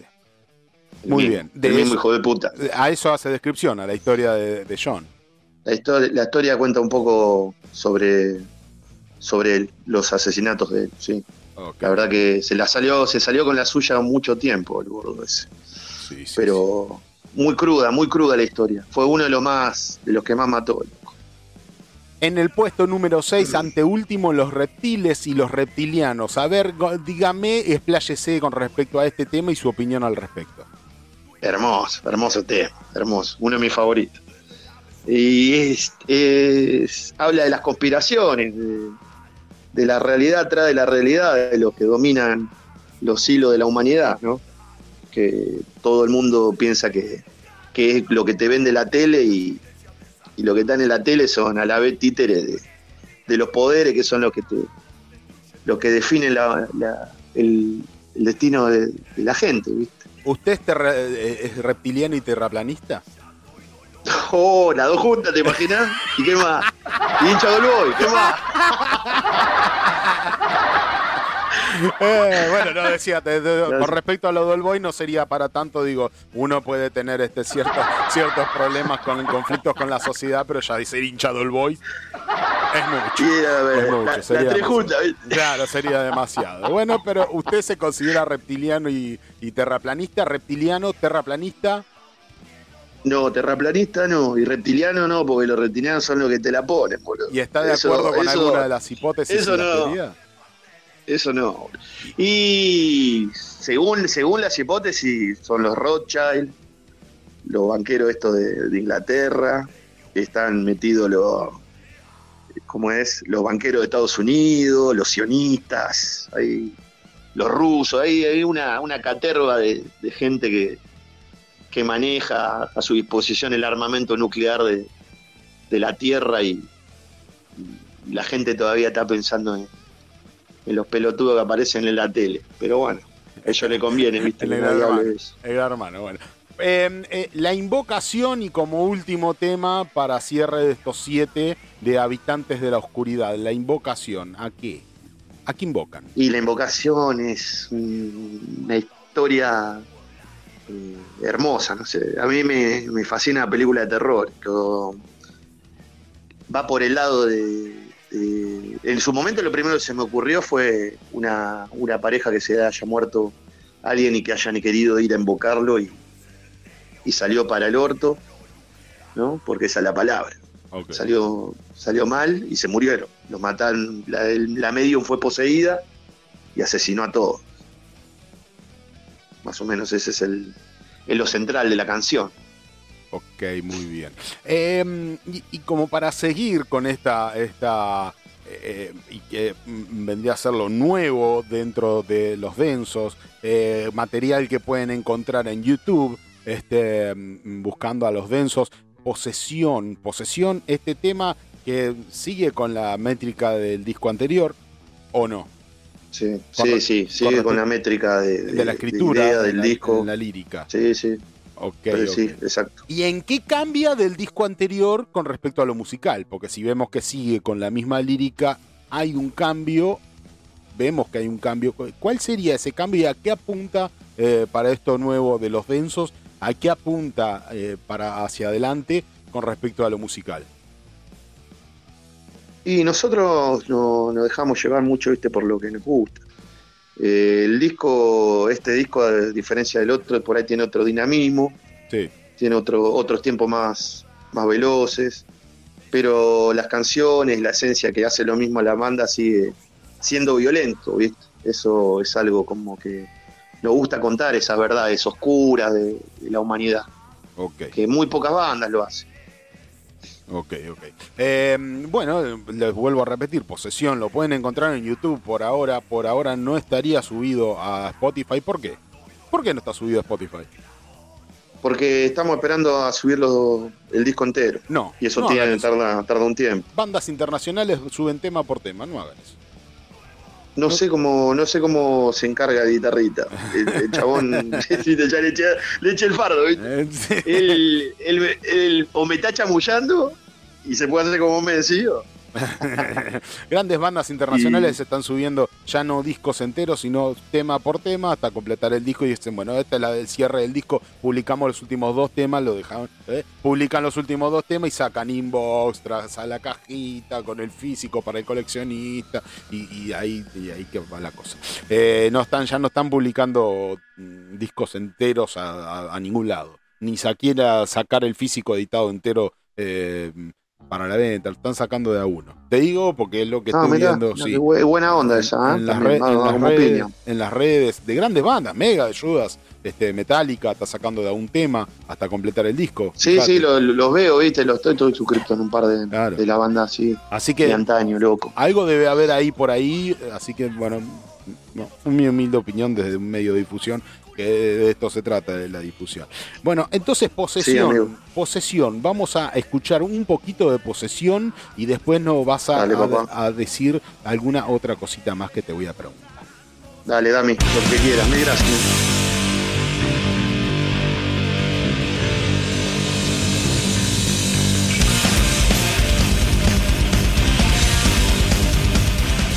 Bueno, evidentemente arrancan con todo, ¿eh? posesión.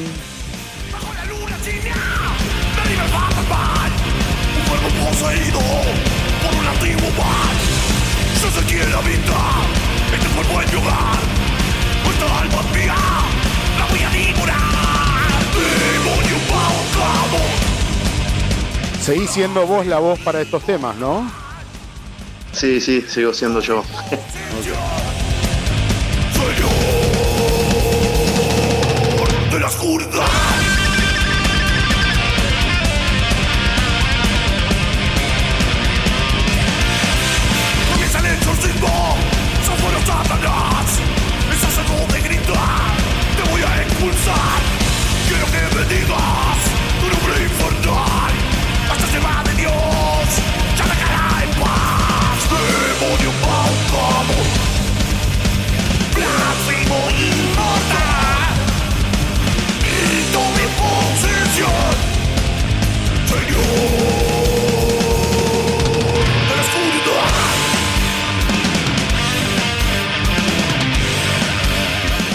Bueno, en teoría.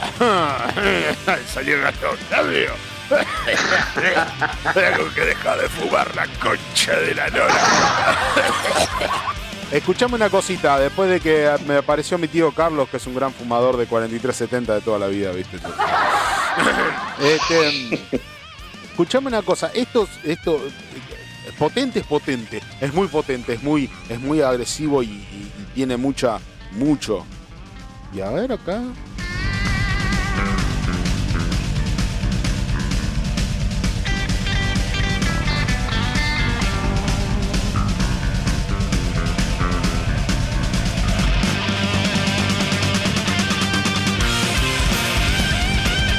Ah, me sentí en el Far West en un momento. Ah, Eh, fue medio, le vino un homenajito ahí a- al rock sureño que también nos gusta mucho. Sí, sí, muy bien, muy bien. Che, muy bien, muy bien, viejo, muy, muy bien. mucha polenta, muy potente, la verdad que es, amigo, es- del rock que más me, me gusta fuera del heavy, eh, en, en algo más acercándose al rock, al hard rock o al rock. Este, mm, eh, me gusta mucho, me gusta mucho, la verdad, a mí particularmente me gusta Se mucho. agradece, se agradece, amigo. Mil gracias. Invito a todos a que vayan a escuchar entonces a los densos.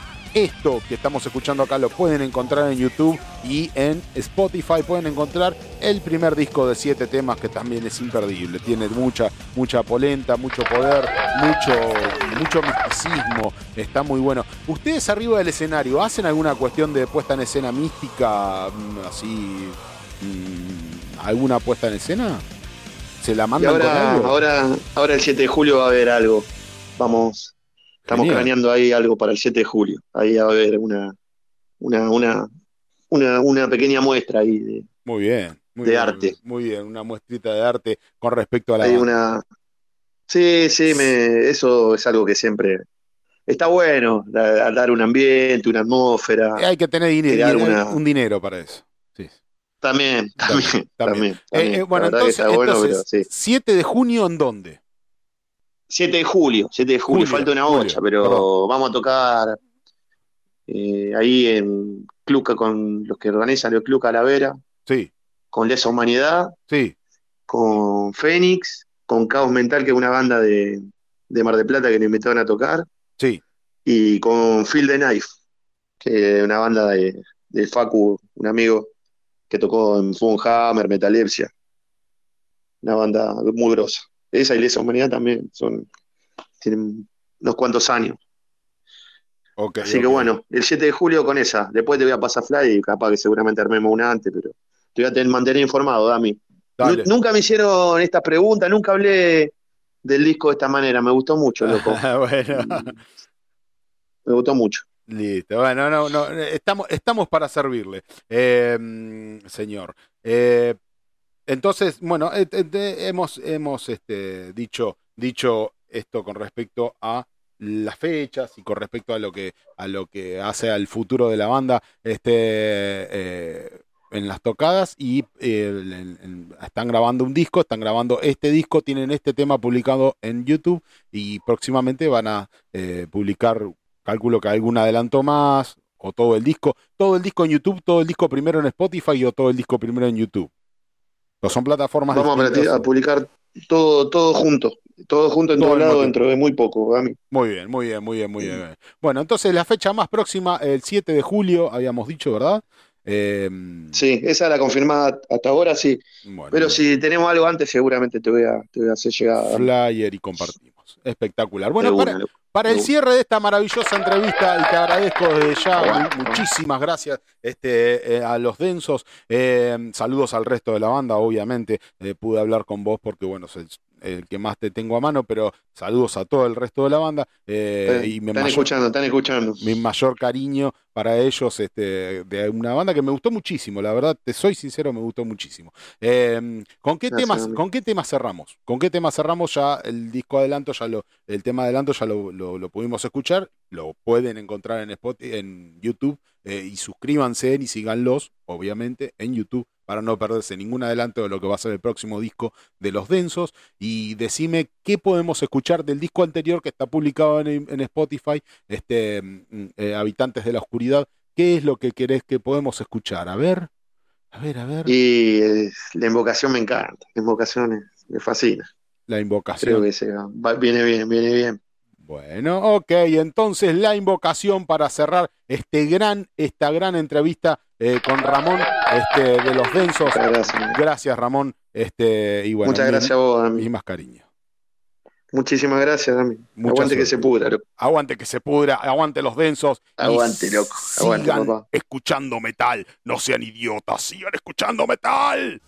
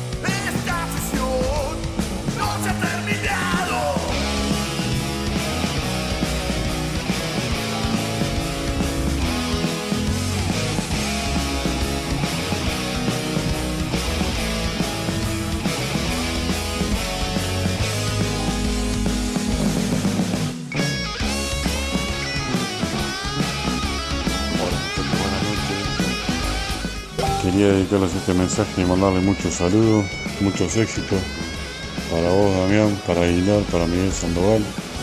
Todo muy interesante lo de Hiroshima y bueno, les deseo muchos éxitos para esta nueva temporada y bueno, fuerza muchachos arriba, que se pudra. Gracias, gracias, Samu, gracias.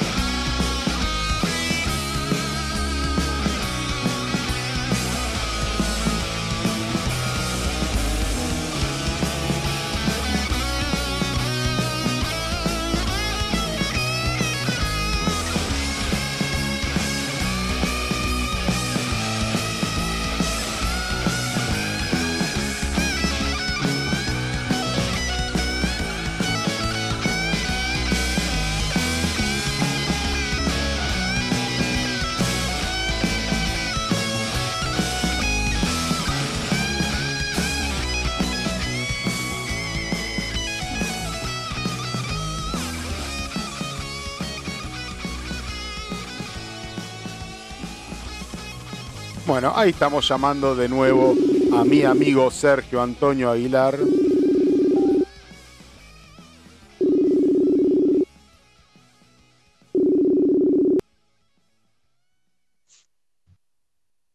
Sergito, ¿cómo estamos? Bueno, aquí estamos Una vez nuevamente. más. Sí. Y, oh, eh, eh, nuevamente yo te- al aire, a pesar de, viste, a pesar de todos lo- lo- lo- lo- estos problemas técnicos. ¿Qué, qué es un gualicho esto, la puta madre, loco? ¿Qué puede ser? En, re- en- en realidad, en realidad me llama la atención porque tuvimos. eh, no, no, me llama la atención porque más que mala zona tuvimos, tuvimos. No, no me quiero olvidar ahora con tanto estaba renegando acá con los problemas técnicos. sí. Eh, no me quiero olvidar de agradecer a la gente que, que- que se copó en, en los buenos deseos de inicio, ¿no? Sí, sí. Hemos visto ahí los videitos que han subido. Sí, gente que nos llama. Martillo. Recién Ariel Zamudio nos llamó, este, un, un amigazo que nos mandó sus grandes deseos, recién lo pasamos. Este, así que nada, tenemos gente que nos quiere. Pese a todo lo hijo de puta que Sí, somos, sí, sí. hay gente que nos quiere. Así es. Hay también, hay también un, un par de colegas de que nos han, nos han llamado, Pablo de Radio Destrucción, Sí. y que encima mañana dice que va a pasar en nuestra sangre. Eh, John de Ideando la Fuga, de José de Paz, y bueno, Leo Toledo, la Hueste del Metal, que, que lo vamos a tener. Ya estamos, ya he hablado con él para que tener una entrevista dentro de un par de semanas. Para el- Ah, ok. Ah, qué grande, Eh, para la semana que viene, para la semana que viene ya te tiro, a- ya te tiro al aire, Damián, que ya va a estar Nito, canta- Antonio Zárate, cantante de Corruptor, Ajá. legendaria banda de trash. eh, banda, bueno, Estar hablando acá en que se pudra en vivo. Con, vamos a ver, Genial. solucionemos esto así estamos ambos. Sí, genial, genial, la verdad, buenísimo. Eh, eh, realmente las bandas dentro del, Arden, del Under se han copado muchísimo con la propuesta de la radio. eh, de la radio. mm, eh, Comunidad Virrey del Pino es una radio que abarca mucho espectro y puedes escuchar de todo, en el- según el horario en el que entres. Eh, ahora eh, nosotros de 21 a 24 nuestro espacio es que se pudra y la propuesta de que se pudra es para, para y con las bandas eh, emergentes, under o como cuernos le quieran llamar. Este, así que estamos con todos ellos y ellos son recíprocos con nosotros y nos brindan su apoyo todo el tiempo. Así que la verdad, un aplauso y un enorme saludo a todos ellos.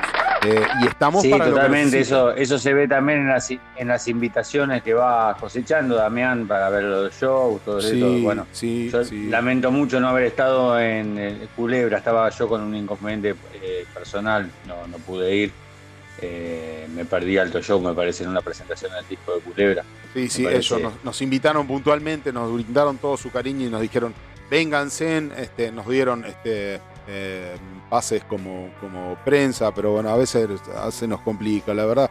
Eh, nosotros tratamos de ir a todos lados, eh, en lo posible tratamos de apoyar a todas las bandas y, y- y yendo, pero bueno, a veces hay problemas y a veces son problemas graves y se complica, pero bueno, mm, eh, estamos, tratamos de estar y agradecemos muchísimo a las bandas que, que nos convocan y a las bandas que eh, nos usan, porque nosotros somos un medio de difusión, un medio el cual es usado por las bandas eh, de- emergentes o las bandas que necesitan difusión. Metallica no necesita difusión. Eh, en nuestra sangre necesita difusión. Santa Magna necesita difusión. Patada en la piña necesita difusión. Esa gente necesita difusión. Los densos necesitan difusión. Somos eso. Somos eh, un servicio a las bandas y para eso estamos. No es al revés. A, la- a las bandas y a la gente. La gente tiene la posibilidad de descubrir. Tenemos un espectro de bandas buenísimas. Sí, Y sí. que, bueno, si, si no es así, si alguien no, le, no la difunde, es más difícil que la gente la llegue a conocer, ¿no? Y se las pierde. Pero por supuesto. Eh, siempre está igual el, el siempre está el que te va a decir, no, no hay muchas bandas acá, no, te, te nombra dos o tres nada más de la consagrada, bueno, es porque dice que no hay porque no, no, no, no se preocupa en indagar un poquitito nomás, porque está lleno de, de buenas bandas, la verdad que te encontrás con, con muchas cosas interesantes, sí. buscando En, el, en el under, en el under. Sí, sí, sí, sí, sí. sí. Así que y bueno, para la, todos la ustedes. banda que la banda justamente que, que traje para este primer informe incompleto de- del año Sí, es una banda que he descubierto de esta forma, de esta forma. Gracias a Que Se Pudra, gracias a Junque, eh, que consiguió la, la acreditación, y gracias, por supuesto, a Hernán Arzamora, cantante de Zoofilia, que fue quien, quien nos acreditó, ¿no es cierto? sí, sí. Eh, bueno, tuve- tuvimos el gusto de ir con David. Esto fue a- el 23 de diciembre. Me pasa que después tuvimos el receso y no pudimos hablar de esto a, la presentación del disco de Zoofilia.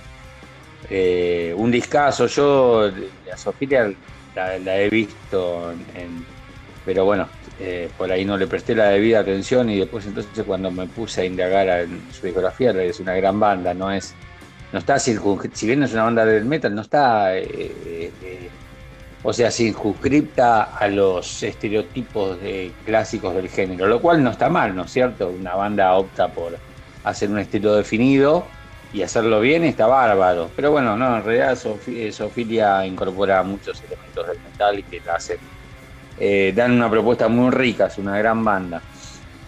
Y bueno, esa noche que era la presentación de su disco Sagradas, Sagradas Escrituras, eh, se presentó junto a dos bandas más eh, en Coffinet, que los vamos a, a homenajear con un informe incompleto la semana que viene, y Psicosfera, que fue la banda que abrió el show. Ninguna, no conocía ninguna de las dos bandas y la verdad que las dos fueron eh, muy, muy buenas sorpresas para mí. Bueno, sorpresas no, porque sí, ya sé que está lleno de bandas buenas en el under.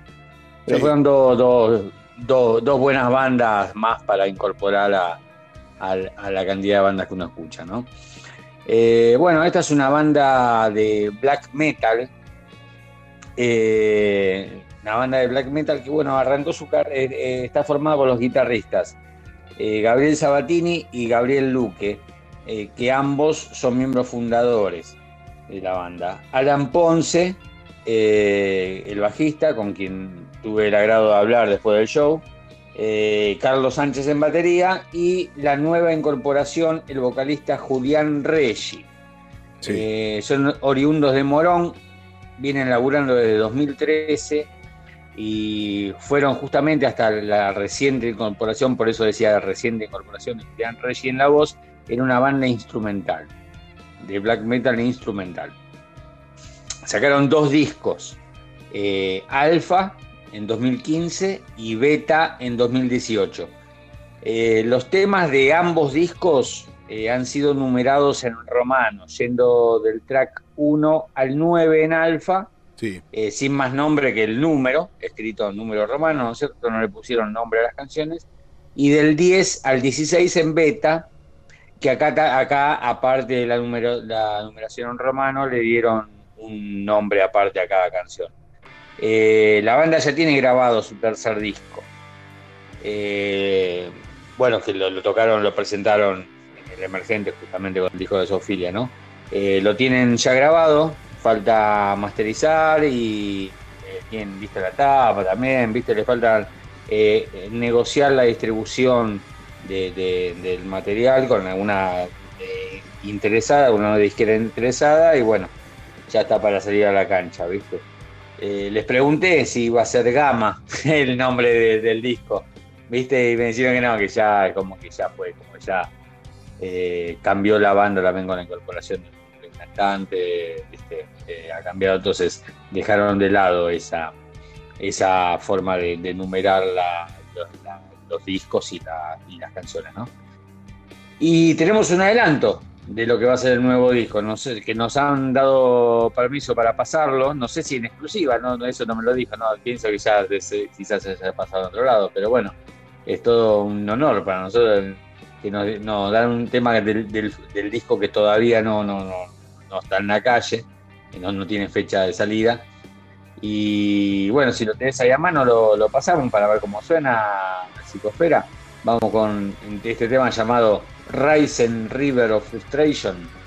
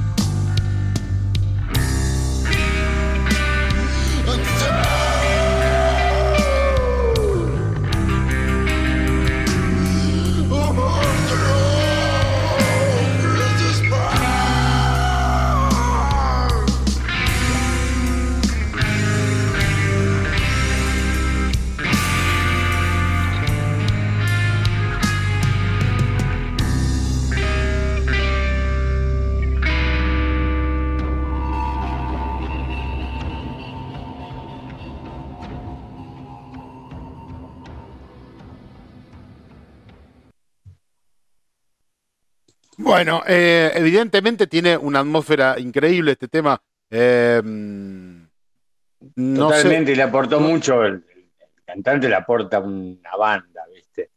O sea, eh, ojo que está muy, muy interesante. Los, los dos primeros discos de la banda son realmente muy interesantes, a pesar de no tener un cantante. O sea, Sí. eh, bueno, justamente lo que pasa es que te concentras en la música que está. Sí, te- eh, te hecha- gen- lo que más tiene es una ambientación, es una, como dice, psicosfera, psic- psic- psicosfera, no es psicosfera, es psicósfera. A- así una, es, una, así es. una ambientación atmosférica psicótica, o de la, de la psiquis, no psicótica, sino de la psiquis, apelando a la ambientación atmosférica, eh, no en la atmósfera eh, física, sentir frío, sentir calor, sino en la atmósfera que te pueda generar adentro de la psiquis, adentro de la mente. Se intenta meter en la mente para generar una atmósfera de alegría o de depresión o de tristeza o Y de... en, en- en este caso, claro, es algo bastante sombrío y opresivo, ¿no? Es bastante eh, lo, lo que buscan y lo logran, lo logran, la verdad que sí. Y bueno, eh, te decía, la banda tiene dos discos. Eh, eh, cuando salió Beta, lo sacan en forma independiente, grabado, eh, grabaron las bases en los estudios Calypso y después las violas en la casa de Gabriel Sabatini. eh, con sus propios equipos y la mezcla, mezcla de masterización también la, realizó quien era el batero en ese momento. O sea, los chabones eh, hacen todo a pulmón, ¿viste? la verdad que están, en todos los detalles, bueno, y, y todo con esfuerzo, ¿no? Con, con su, con su propio, su- eh, autogestionado totalmente, totalmente autogestionado. Eh, lo que sí que después buscan eh, apuntar a una buena distribución, ¿no es cierto? Pero Sí. el tema de la grabación, todo fue todo, lo lograron, lo hicieron ellos con sus propios medios. El disco tuvo buena aceptación y había, tenía cierta expectativa generada eh, por el debut que había sido ya muy bueno, el debut Alfa. Y lo que te decía con los temas de distribución, que ellos se conectaron con, con disqueras de- del exterior también, eh, y terminaron cerrando trato con Avantgarde Music, eh, que los editó en vinilo y digipack también, ¿no es cierto? Eh, o sea, bueno, para tener una proyección internacional. Hay otra cosa que a mí me llamó mucho la atención cuando fuimos a- al emergente a ver el, el recital, que había puestos de cassette. Eh, están ellos también, han sacado todos sus trabajos en cassette. Es una costumbre, yo no sabía eso, no sabía eso. Es, parece que es una costumbre que han mantenido las bandas, eh, sobre todo de estos géneros, ¿no? Del black metal, las bandas más extremas, han mantenido la costumbre de editar en cassette. Yo no lo desconocía. Y me encontré con toda una puestos, viste, de, como suele haber de- había decidido, ahora también está quedando en desuso, ¿no? De remera, de lo que sea, bueno, puestos de cassette, viste, algo muy loco. Eh, pero bueno, mantienen esa tradición, así que salió también, aparte del, de- de formato digipack y vinilo, salió también en cassette el disco. Eh, y bueno, en cuanto a la banda actuando en vivo, eh, lo que hay que destacar es que suenan pero ajustadísimos. Que los tipos tocan a la perfección cada nota de sus composiciones, o sea, eh, pues justamente es una música que tiene mucha sutileza, muchos detallecitos, ¿viste? Y entonces se nota que los tipos lo, lo- lo ensayan, ¿viste? A, a morir para que salga tal cual lo, lo- la compusieron, ¿viste? Sí. Y así que no, se nota dan un show muy, muy, muy profesional, ¿viste? Eh, y bueno, si bien creo que, yo creo que siempre incorporar una voz suma muchísimo, ¿no? No es lo mismo una banda total.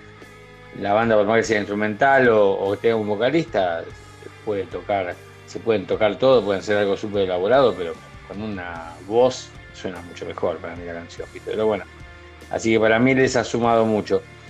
Eh, a pesar de todo, cuando estuvimos ahí en el Emergente, hubo una can- tocaron una canción instrumental que fue el único que tocaron anoche y se llevó, me parece, los mayores aplausos de todo el mundo, justamente por lo que te decía, que uno se concentra eh, exclusivamente en la, en la música y le presta bien atención, así no tener el cantante, que además es generalmente el showman el que capta un poquito de atención, la gente se concentró en la, música y lograron eh, una recepción muy positiva por parte de todo el público. Así que bueno, esta es una nueva banda para mí, para tener entre bandas que escucho. Espero que, que- mucha gente la, adopte también como, como una banda a escuchar, porque la verdad que la música que hacen es muy buena. Después están los gustos personales, ¿no? de los estilos que hacen. Está, el black metal no es justamente el, el género que más seguidores cosecha, pero bueno, es una gran banda. Y te decía que habían tocado en ese show un tema que, de beta, que yo después les pregunté que cuál era el tema, porque no, no- no estaba anunciado yo, y bueno, Sí. el tema que sería el que me gustaría escuchar para cerrar este informe, Mm. figura en el disco beta como 11 y se llama Crecere. Y bueno, eso sería como para ir cerrando el informe de Psicosfera, que ya te digo, estamos también en contacto para cuando tengan las novedades del lanzamiento de su disco, del Sí. cual hemos escuchado un temita ya. Sí, sí. Y nada, una, una banda más para recomendar, una gran banda para, para que disfruten. Ok. Así que eh, nos vamos con, con con, Sí. con, con crecer, qué lástima que lo- no, este sabe que se hace una panzada con esta banda, le encanta este, este, este género, es el de él. Este, Sí, bueno, sí, sí, pero y, y- y la semana que viene le va a gustar más, porque en Coffee me la había recomendado como, como Claro. una banda que le gustaba mucho, así que la, la semana que viene le va a gustar más todavía el informe. Bueno, Pero- los dejo, los dejo pero- escuchando entonces, este, los dejamos escuchando, Sergito, entonces, Crecere, de Psicófera, del álbum beta. Crecere.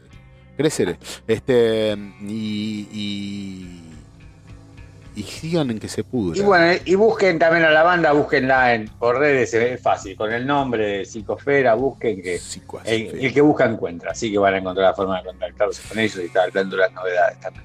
Pero no y se, si no, obviamente nosotros por acá se las vamos a pagar. por supuesto. No se depriman, eh, no, no se quieran este, tener eh, si- si- psicosfera de, de suicidio. Crecere, psicosfera, sigan en que se pudra, no se vayan, eh, manténganse vivos.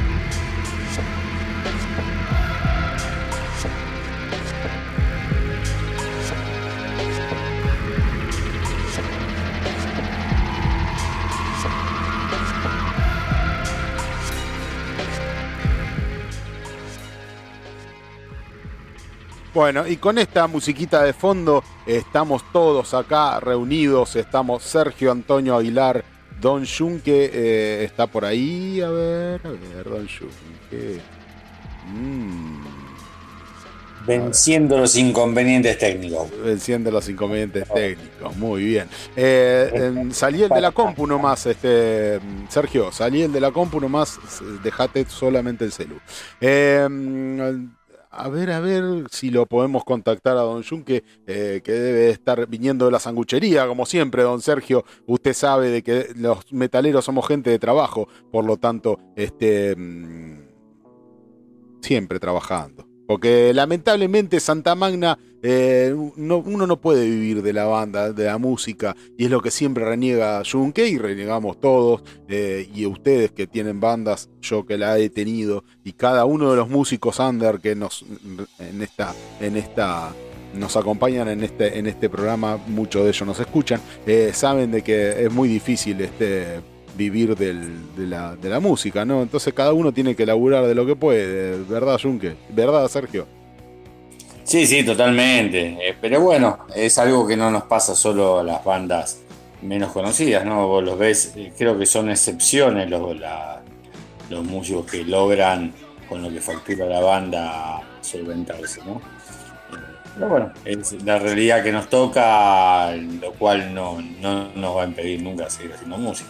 No, por supuesto, por supuesto. Sí, sí, to- estamos escuchando Hiroshima de fondo, eh, de Barón Rojo. Qué lindo tema, Hiroshima. ¿En qué habrá quedado esta banda? Barón Rojo eh, está como que está fuera de, de contexto en el tiempo, ¿no? Como que el heavy avanzó hacia un lugar y ellos han quedado, han quedado hasta que ahora creo que ya no, ya abandonaron, dijeron que directamente hubo una gira despedida que hicieron a nivel mundial, me acuerdo. Eh, el último Sí, vuelo creo que se No. llamaba la gira. Estuvieron. Supuestamente era. digo supuestamente no, porque mucha gente se despide muchas veces, Sí. eh, pero supuestamente se retiraban. Sí, porque es, eh, digamos, es, es un heavy, un heavy rock, digamos, lo que hacían, que, que se quedaron en eso, que es lo que les gusta, ¿no? Sí, y, sí. Y bueno, no, no sé si pegarán en las nuevas generaciones, no, no lo creo. Pero bueno, dentro de todo más rescatable que mucho, las bandas españolas muchos giran, como por ejemplo Ángel del Infierno, giró más a un hard rock más feo, ¿viste? Así que bueno, entre todo se mantuvieron bien. Bueno, ahí lo tenemos a Don Junque, le damos el saludo a Don Junque, ¿cómo le va? Bienvenido al programa. ¿Qué tal? Buenas noches. Bienvenido. Bueno, ¿Se ahí. me oye? Se te oye, se te oye un poquito, eh, acomódense, no se muevan mucho con, con los teléfonos que perdemos la señal, acomódense un cachito, ahí, este, y estamos, estamos todos, estamos todos lo que somos, somos todos los que estamos, eh, y bueno, estamos aquí, eh, Don Junque, eh, saludos primero y principal, Eh, y ¿con qué ¿Cómo te quiere? va? ¿Con qué esto, esto de que hay bandas que se van y que se vienen y Ozzy que no, que había dicho que se retiraba, no se retira, al final tiró una super fecha con este Metallica, Iron Maiden. Eh, ¿Usted está al tanto de algo de eso? Sí, sí, escuché. Escuché de una super fecha, sí. Ozzy, Maiden. No sé si está Metallica también, no, no, no- no estoy muy, muy seguro de todas las bandas, es una super fecha, eso sí. Sí, una mega. Creo que los Guns están. Sí, que, que- que ha estado en duda de, sa- de saber si pueden convocar eh, Guns N' Roses, Iron Maiden, ACDC, Ozzy Osbourne, Metallica y Tool en distintas fechas en el mismo festival, ¿no? Obviamente. Eh, acá la noticia, Sí, sí, sí. el portal, el portal este, Metal Injection, este mm, portal gráfico, eh, Ozzy, Metallica, Guns N' Roses, Iron Maiden, ACDC, Tool. Eh, van a tocar en el Festival Power Trip de California. Y lo curioso de esto es eso, justamente, que Ozzy había dicho que tenía serios problemas de salud y que realmente no, no podía seguir arriba de los escenarios. ¿Y, cómo es? ¿Cómo afecta eso? Porque una cosa es eh, Black Sabbath, que se- sí, me retiro, me retiro, me y no se retira nunca, y está muy bien. Y otra cosa es decir, me retiro porque no puedo. Y de repente No, me subo Black de Sabbath sí nuevo. se retiró. ¿Eh? Black Sabbath sí se retiró. Claro, pero lo que decía Ozzy era, me retiro porque no puedo, me retiro porque el cuerpo no me da, me retiro Sí. porque los es- años no me ayudan. Si, si no recuerdo mal, eh, el año pasado tocamos el tema de, de la retirada de Ozzy, que se venía retirando desde el 92 con el No More Tours. Claro. Pero Pero- se ya hacía el último show, que, lo, que fue allá en California, en Costa Mesa, Sí, que tocaba Black Sabbath, que ahí fue donde se fue Dio, porque no quería hacer tocar antes de Ozzy, bueno, toda cosa de, de cartel, ¿no? sí, sí. Cosas internas. Y era, era el año 92. No se retiró nunca más. Bueno, pero en este caso, en este, en este caso fue la que dio del por qué se retiraba era algo tan profundo como eh, no me da el cuerpo y todos nos sensibilizamos al respecto y, y ahora No, resulta yo- ser yo que no. no me sensibilicé. Porque. Claro. Me chupó un huevo. Claro, me un huevo. Claro, está bien. Sí, Su, vida siempre fue un- hace años que es un programa de televisión. Claro, sí, su, su, su vida. Esto, fue, esto me hace creer que fue una propaganda para que ahora vaya un montón de gente a ver lo que tal vez sea su último show. Es todo el bla bla bla como lo de Kiss. viejo. La gira de despedida de la gira de despedidas. viejo que nos soborna emocionalmente.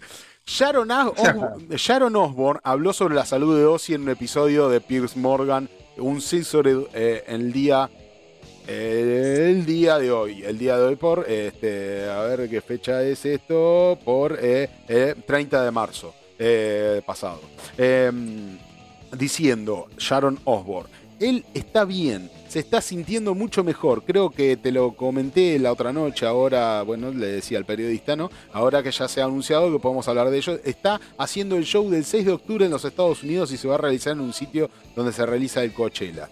Eh, va a ser un gran espectáculo, Guns N' Roses, Metallica, sí, Ozzy y ahora también se sumaba Tool. Eh, en cuanto a ACDC, todavía no estamos seguros de que lo que irá a suceder. Dice, tocó su último show hasta ahora, el 20 de septiembre, el Well Fergo, eh, en el Well Fergo Center en Filadelfia. Desde entonces las redes sociales ACDC ha sido video y recuerdos y publicaciones de artículos, pero no hay noticias de cuál podría ser su futuro por ACDC, dice Sharon Osbourne. Dice, lo último que hemos escuchado sobre el futuro de la banda fue que el vocalista Brian Johnson en una entrevista el 19 de diciembre con Tug Nation, eh, con Eddie Trunk, este, y eso fue todo lo que han sabido de ACDC, así que no estarían muy seguros de que si ACDC va a participar en esta fecha, pero bueno, sigue siendo Tool, sí, con eh, un flyer en su eh, Twitter, eh, eh, posteando este, el Power Trip, eh, Guns N' Roses, Iron Maiden, Ozzy Osbourne, ACDC, Metallica y Tool. Esto, ¿sabés qué debe ser, este, Damián? Sí, Debe ser que debe ser como un, un pedido de la prepaga, ¿viste? Están todos, jodidos, no sea Brian mala. Johnson se está quedando sordo. Eh, Headfield también tiene sus problemitas. la convocatoria del PAMI. Claro, que se pongan todos juntos al mismo, a la misma lugar. No hable así que usted es de esa generación, che. Cuando Santa Magna dijo, me cuelgo los botines porque a Juncker no le da más para cantar, ¿qué vas a decir? Después de junio. Mucha Bueno. despedida. Bueno, y ahí Bueno. estamos. Entonces, eh, eh, Sergio, Osi, Osi vuelve, Sergio, no te, no te deprimas, Osi vuelve. Está bien, yo te defiendo que venga de nuevo con Black Sabbath, pero eso yo sé que ya, ya, ya pasó, ya, ya la cerraron, esa, esa sí es para creer que no van a volver. Pero bueno, el viejo, para mí, el, el viejo quiere, quiere tocar, debe estar hecho pija igual, pero quiere tocar igual. ¿Está hecho pija? Sí, seguro. Eh. Hace más de 20 años que está hecho pija. Sí. Pero parece que sí, que viene a la Argentina, viene con Zack Wild. Ah, qué bien, qué buena noticia. Bueno, Y ok. Motley de soporte. Ok, ok. Eh, una cosa curiosa que ha pasado eh, este- este- esta- estos últimos, este mes pasado en realidad, eh, el Wacken. ¿Quién fue el ganador del Wacken? Dígalo usted con bombos y platillos, don, este, don Junque. Nulo. Nulo. Ok, nulo. Nulo Muy buena banda. ¿eh? ha sido el ganador de este Wacken. Eh, Acá lo tenemos de fondo, nulo, nulo. Escuchen, escuchen, escuchen los próximos representantes del Wacken Argentina en Alemania, nulo. A ver.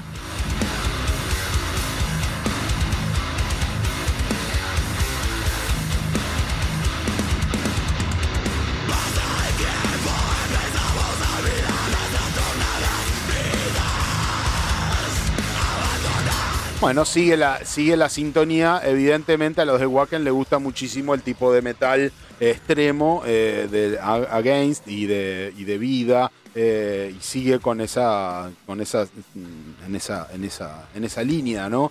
Evidentemente. eh, ¿Será que a los de Wacken les gusta? ¿Será que a los alemanes les gusta esto? Junke, ¿usted por qué cree que se ha elegido a Nulo? Usted, Sergio, ¿por qué creen que se ha elegido a Nulo como representante de Wacken en Alemania?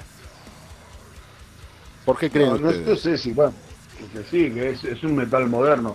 No, no está tan cerca de, de Against. Me parece que Against va por otro, un, un poquito más, más tranquilo, no tan, tan extremo como por ahí nulo. Ajá. Pero por ahí hay que ver el cartel que, que- que buscan, que, que armaron ellos y, y es ese tipo de metal que se escucha ahora. Y la verdad que suenan muy bien los pibes, ¿no? Sí, no, no, eso es Yo indiscutible. en el teatro ahí cuando el Games eh, presentó, tocó en el Teatro Flores, estaba nulo de invitado y la verdad que tocan muy bien, suenan muy bien. Muy buena escena también. Usted, Sergio, ¿qué opina? ¿Qué opina de Nulo como representantes de Wacken, eh, como próximos representantes en Alemania? No, pienso que sí, que se puede estar buscando, digamos, eh, enviar bandas con este estilo de, de metal más moderno, ¿no? Eh, con, con mezcla de groove. Eh, me parece que sí, que le van por ese lado.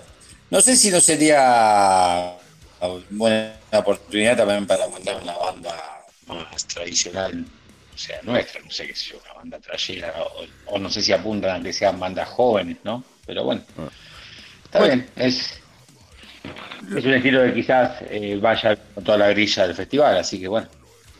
Lo que, lo que hablábamos con Junke y con, con vos, Sergio, bueno, hablábamos en el grupo de, de- de la radio. eh, qué poca difusión que ha tenido. Realmente las bandas, ¿cómo hacen para acceder al festival de elección de la banda que vaya a representar a Alemania? Porque realmente han tenido muy poca difusión. Y viendo esto, yo he entrado en redes sociales y principalmente la red social de Wacken Metal Battle Argentina, eh, en donde aparece nulo y pero más atrás en el tiempo eh, ya directamente aparece la- el posteo eh, de mm, que se hace se hace la fecha de cuando se hizo eh, comienza la inscripción para participar en el Metal Battle Argentina 2023 dice eh, algo posteado el 20 de enero ponele ¿no? Y después algo posteado el 13 de febrero, sigue, comienza la inscripción para participar de Metal Battle Argentina, pero solo en la página de Metal Battle, de, eh, de Wacken, Argentina.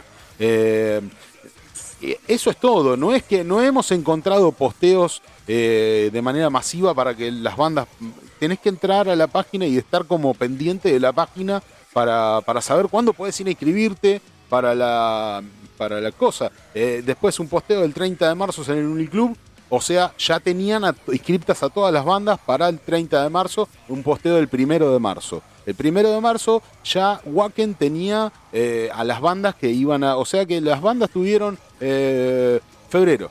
30, 30 días han tenido para ir a inscribirse. Y si prestaron atención, porque no hay una masividad de comunicación para que todas las bandas puedan acceder. Eh, así que ya el primero de marzo ya tenían que en el Uniclub iba a ser la, la- fecha para designar. Eh, tenían las bandas de las cuales participaron Baudica, eh, Fusión Nuclear, Fisión Nuclear, perdón, Hermanos de Sangre, Nulo, Estigma, Temeria. esas eran las seis bandas que participaron en la batalla de bandas, de la cual obviamente salió Nulo como la ganadora de este encuentro de bandas en el Uniclub. Eh, que fue el 30 de marzo. Eh, felicitaciones a Nulo. Y bueno, y eso fue todo. Digamos, Eh, qué raro que no tengan un festival tan grosso como este, que no tenga tanta difusión eh, en los medios, en, en cuentas de básicas, básicas. Instagram, Twitter y qué sé yo. Eh, Solo en Facebook, como así muy escueto, ¿no? Todo. Porque mm, igual yo calculo que, no sé, esto hablo por algo que se me ocurrió recién mientras te escuchaba. Calculo que cuando vos te, te anotás tendrás que ma- mandar material y hay una preselección, porque no creo que se hayan anotado nada más que seis bandas. Claro, no, no, no, obviamente, No, pero eh, en un momento designaron que esas seis eran. Claro, que esas seis. Y me parece que, que- que es eh, que como la gente que lleva nada más la- la- las, las seis bandas que, que van a ir a tocar, porque tampoco Uniclub es un lugar tan con tanta capacidad. No sé, porque, porque la verdad que estaría bueno que hicieran un, tipo festival, yo creo que, que habría una buena convocatoria. Pero se, se manejan así, siempre se manejaron así. Claro, por ahí. Siempre, siempre que me enteré del ganador de, de- del del Wacken eh, fue de- después que ellos habían participado. Y lo- si vos estás ahí en la movida, si te interesa ponerle que eh, ir a participar en el Wacken, estás atento porque más o menos sabés cuándo, cuándo viene la convocatoria. Entonces las bandas, va- es como decís, vas entrando al, al Facebook o al Instagram, no sé dónde es, y Sí. te vas fijando. Tenés que entrar todos los días y fijarte. Sí, sí, sí, O porque- mail, perdón. directamente. Eh, repetí Sí, lo sí, último. cero- cero discusión. Yo me enteré porque lo publicó un amigo y, Sí. y de ahí saqué. Claro. Y me puse contento porque conozco justo, da la casualidad que conozco la banda porque la vi, un- la vi una vez. Los, los demás no los, los Stigma también sí los conozco. Claro. Pero eh, me gustó porque me parece que, que está bueno, porque- que está bueno que vayan. No importa quién sea en realidad, porque está bueno para la banda que No, gane. está bien. Lo, ir y vivir esta experiencia que bueno hay que que les cambia si les va bien les cambia todo pero también hay hay que ir hasta allá porque se tienen que bancar el viaje hay, que- hay que poner un montón de plata para ir hasta allá ¿eh? claro, sí, está bien, pero yo creo lo que a vos te contaron un par ¿no? Sí, sí, A sí, ver, sí. A Gaines, en- acá en, en- en que se pudra, en una entrevista que tuvimos en la temporada pasada, nos ha contado todo lo que les cuesta. Eh, he hablado con los muchachos de vida eh, un poquito más, más en privado, pero también eh, Malicius Culebra también nos han contado acá en que se pudra en la primera temporada. Hemos tenido una entrevista con ellos y nos han contado todo lo, el sacrificio que implica más allá de ganar y eh, el encuentro acá y, que los elijan para ir a representar a Argentina Alemania es un esfuerzo económico eh, importantísimo. Más allá de todos los premios que tienen, más allá de todo, sigue siendo un esfuerzo muy grande este, poder incluso hasta, hasta abandonar sus trabajos acá o pedir licencias Claro. y incluso porque muchos de- de- de- de- muchos no todos ellos eh, trabajan acá en, otros laburos para poder mantenerse y para poder mantener la banda Eh, no viven de la música Eh, Claro, porque más allá de lo de, lo que puedas conseguir allá a nivel mon- monetario alguna billete que te den allá tenés que ir primero allá. claro y, y ahí está el tema hay que ir yo, yo lo que, yo lo único que critico digo es que por qué tan escueto todo que no da oportunidad a que alguna banda pueda presentar su material al menos y que al menos tenga la oportunidad de presentar to- todo muy todo muy de calladito, ¿viste? Y incluso sigo insistiendo con el hecho de que no hay no sabemos, supimos el Wacken pasado, supimos que el Tano Romano fue uno de los jurados para elegir a las bandas, pero tampoco sabemos quiénes son los jurados que eligen y votan jurados? y votan, porque de eso se trata, de un puñado de gente que va y vota. ¿Quiénes son? ¿Santa Olalla? ¿Entendés? ¿Quién es el que vota ahí? ¿Eh? ¿Eh? El- el- el- el- ¿Cómo es? ¿Pergolini vota ahí? ¿Quién es? ¿Quién está? ¿Qui- ¿Quiénes son? ¿Qui- ¿Quiénes son? Arnedo, ¿quiénes son? Che, escuchame una cosa. Eh, eso es lo que critico yo de, de Wacken, que no tenga masividad para darle oportunidad a todos, digamos. Tenés que estar ahí como metido, metido, metido y Hay que que. ver quiénes son los representantes de- del festival en Argentina. Claro, ¿quiénes son? Que todo muy calladito, todo muy el misterioso. círculo- el círculo es cerrado. Sí. Y le, le hemos preguntado a Gaines, a Vida, a Malicius Culebra, a todos representantes de Wacken anteriores, este, no saben tampoco ellos bien. Ellos van, tocan, eh, salen ganadores y tampoco saben quién los votó, cómo. Es como medio todo muy. Qué raro. Qué raro. Es, Ah, es, esto, esto, esto, Sergio. Corcho Rodríguez, ¿será que?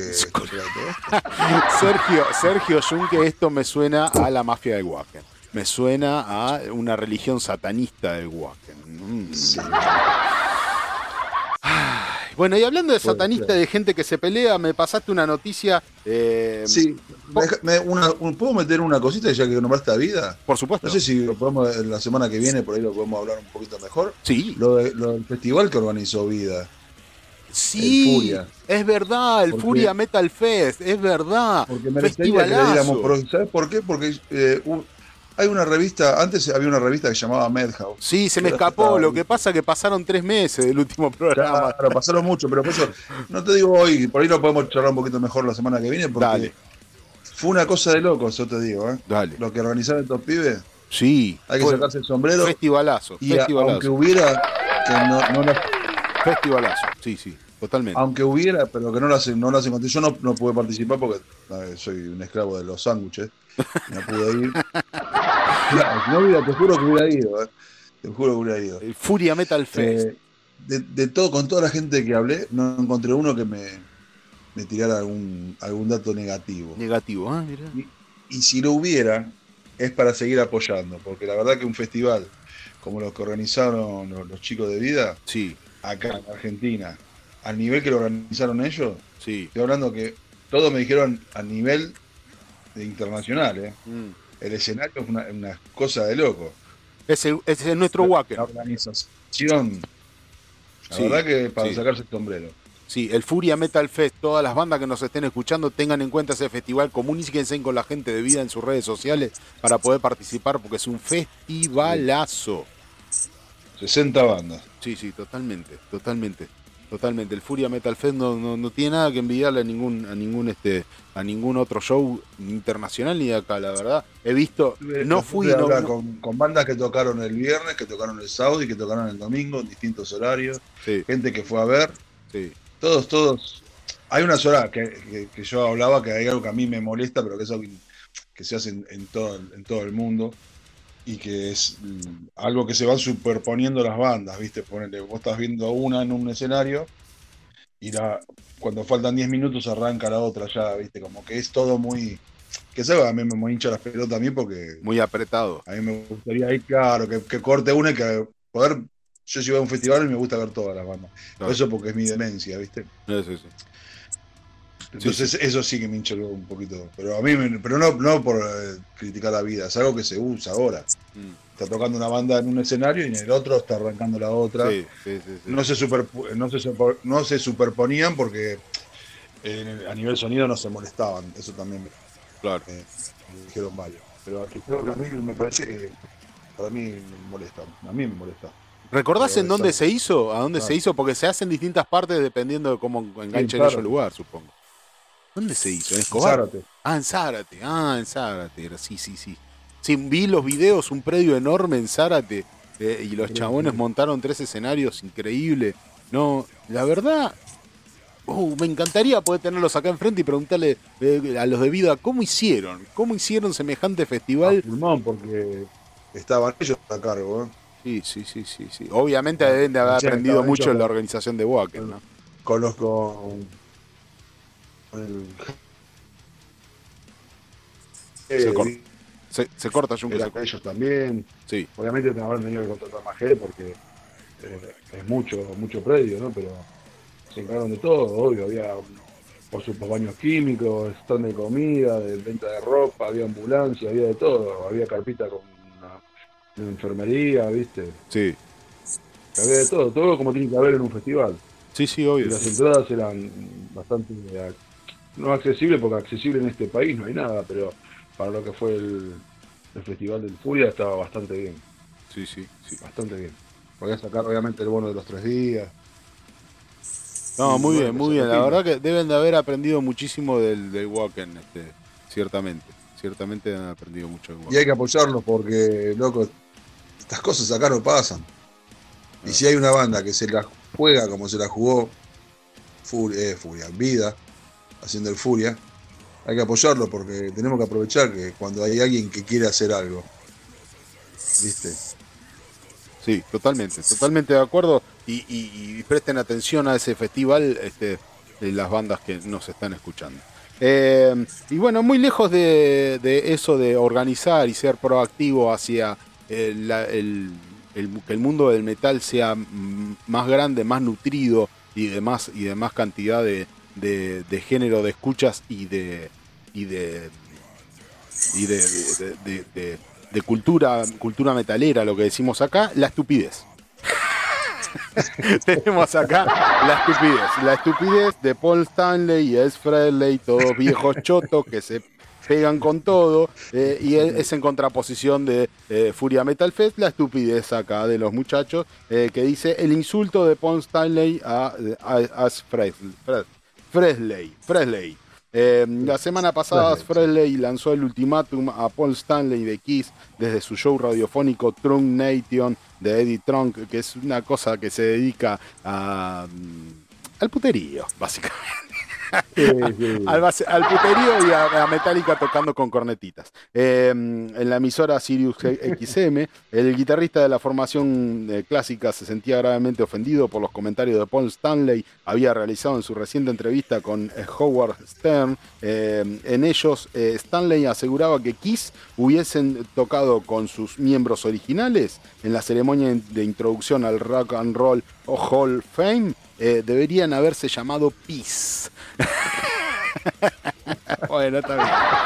Eh, no sé, yo, la verdad, a mí Kiss nunca me cerró del todo, ciertamente nunca me cerró del todo. Eh, cuando era chiquito me daba miedo la, la- la- la tapa esa que está en un fondo negro y todos, y todos este, alrededor las caras saliendo de la oscuridad. Me, me daba miedo cuando era chiquita. Un saludo a mi hermana que tenía te pegado el póster en la, en, la, en la pieza y cuando yo iba a dormir los miraba así y decía, ay, me va a comer, el cuco me va a comer. bueno, cosas, cosas. Bueno, eh, Fresley reclamaba una disculpa pública y aseguraba, según aseguraba, explicaría muchas cosas muy feas de Jane Simmons y Paul Stanley que nadie sabe. No solo eso, aseguró que su abogado, a su abogado tiene un manuscrito de 120 páginas en una caja fuerte con instrucciones de enviar el manuscrito con revelaciones a los principales medios de comunicación. Porro, qué buchón, qué gorra. ¿Qué tendrían esos 20, 120 páginas? Este, ¿qué- qué- Nada, si no se acuerda nada. No se Drogada. nada. Gente drogada. No se acuerda. Gente drogada. El 5 de abril se no Sí, son gente grande ya, boludo. Ya se retiraron, se van a volver a retirar, van a volver a hacer otra gira de despedida, y otra gira de despedida, y otra gira de despedida. ¿Para qué, para qué sacan estas cosas? Igualmente, ya igualmente- sabemos que siempre se, se llevaron mal ellos. Jane Simmons siempre dijo de que nosotros somos una banda que genera guita. Y si la gente quiere escuchar los mismos clásicos de siempre, rock and roll night, qué sé yo, este, eh, los vamos a seguir tocando porque somos una máquina de generar guita. Y eso es todo. O sea, lo demás no les importa. No les importa nada el hecho de hacer más música o de generar más contenido. Eso es irrelevante. Esto a ellos les garpa. Y esto es lo, a lo que apuntan. Según Jane Simmons, eh, fundador de Yo la banda. creo, creo que Kiss es una muy buena banda, es una gran banda. Yo no, no soy gran fanático de Kiss, sí, ahí me gustan muchos, muchos temas eh, de, de su larga discografía. Hay discos que me gustan más, discos que me gustan menos. Pero sí, que viste, ellos siempre apuntaron a eso y, y no, y no está mal. Viste, apuntaron a ser una máquina de hacer dinero.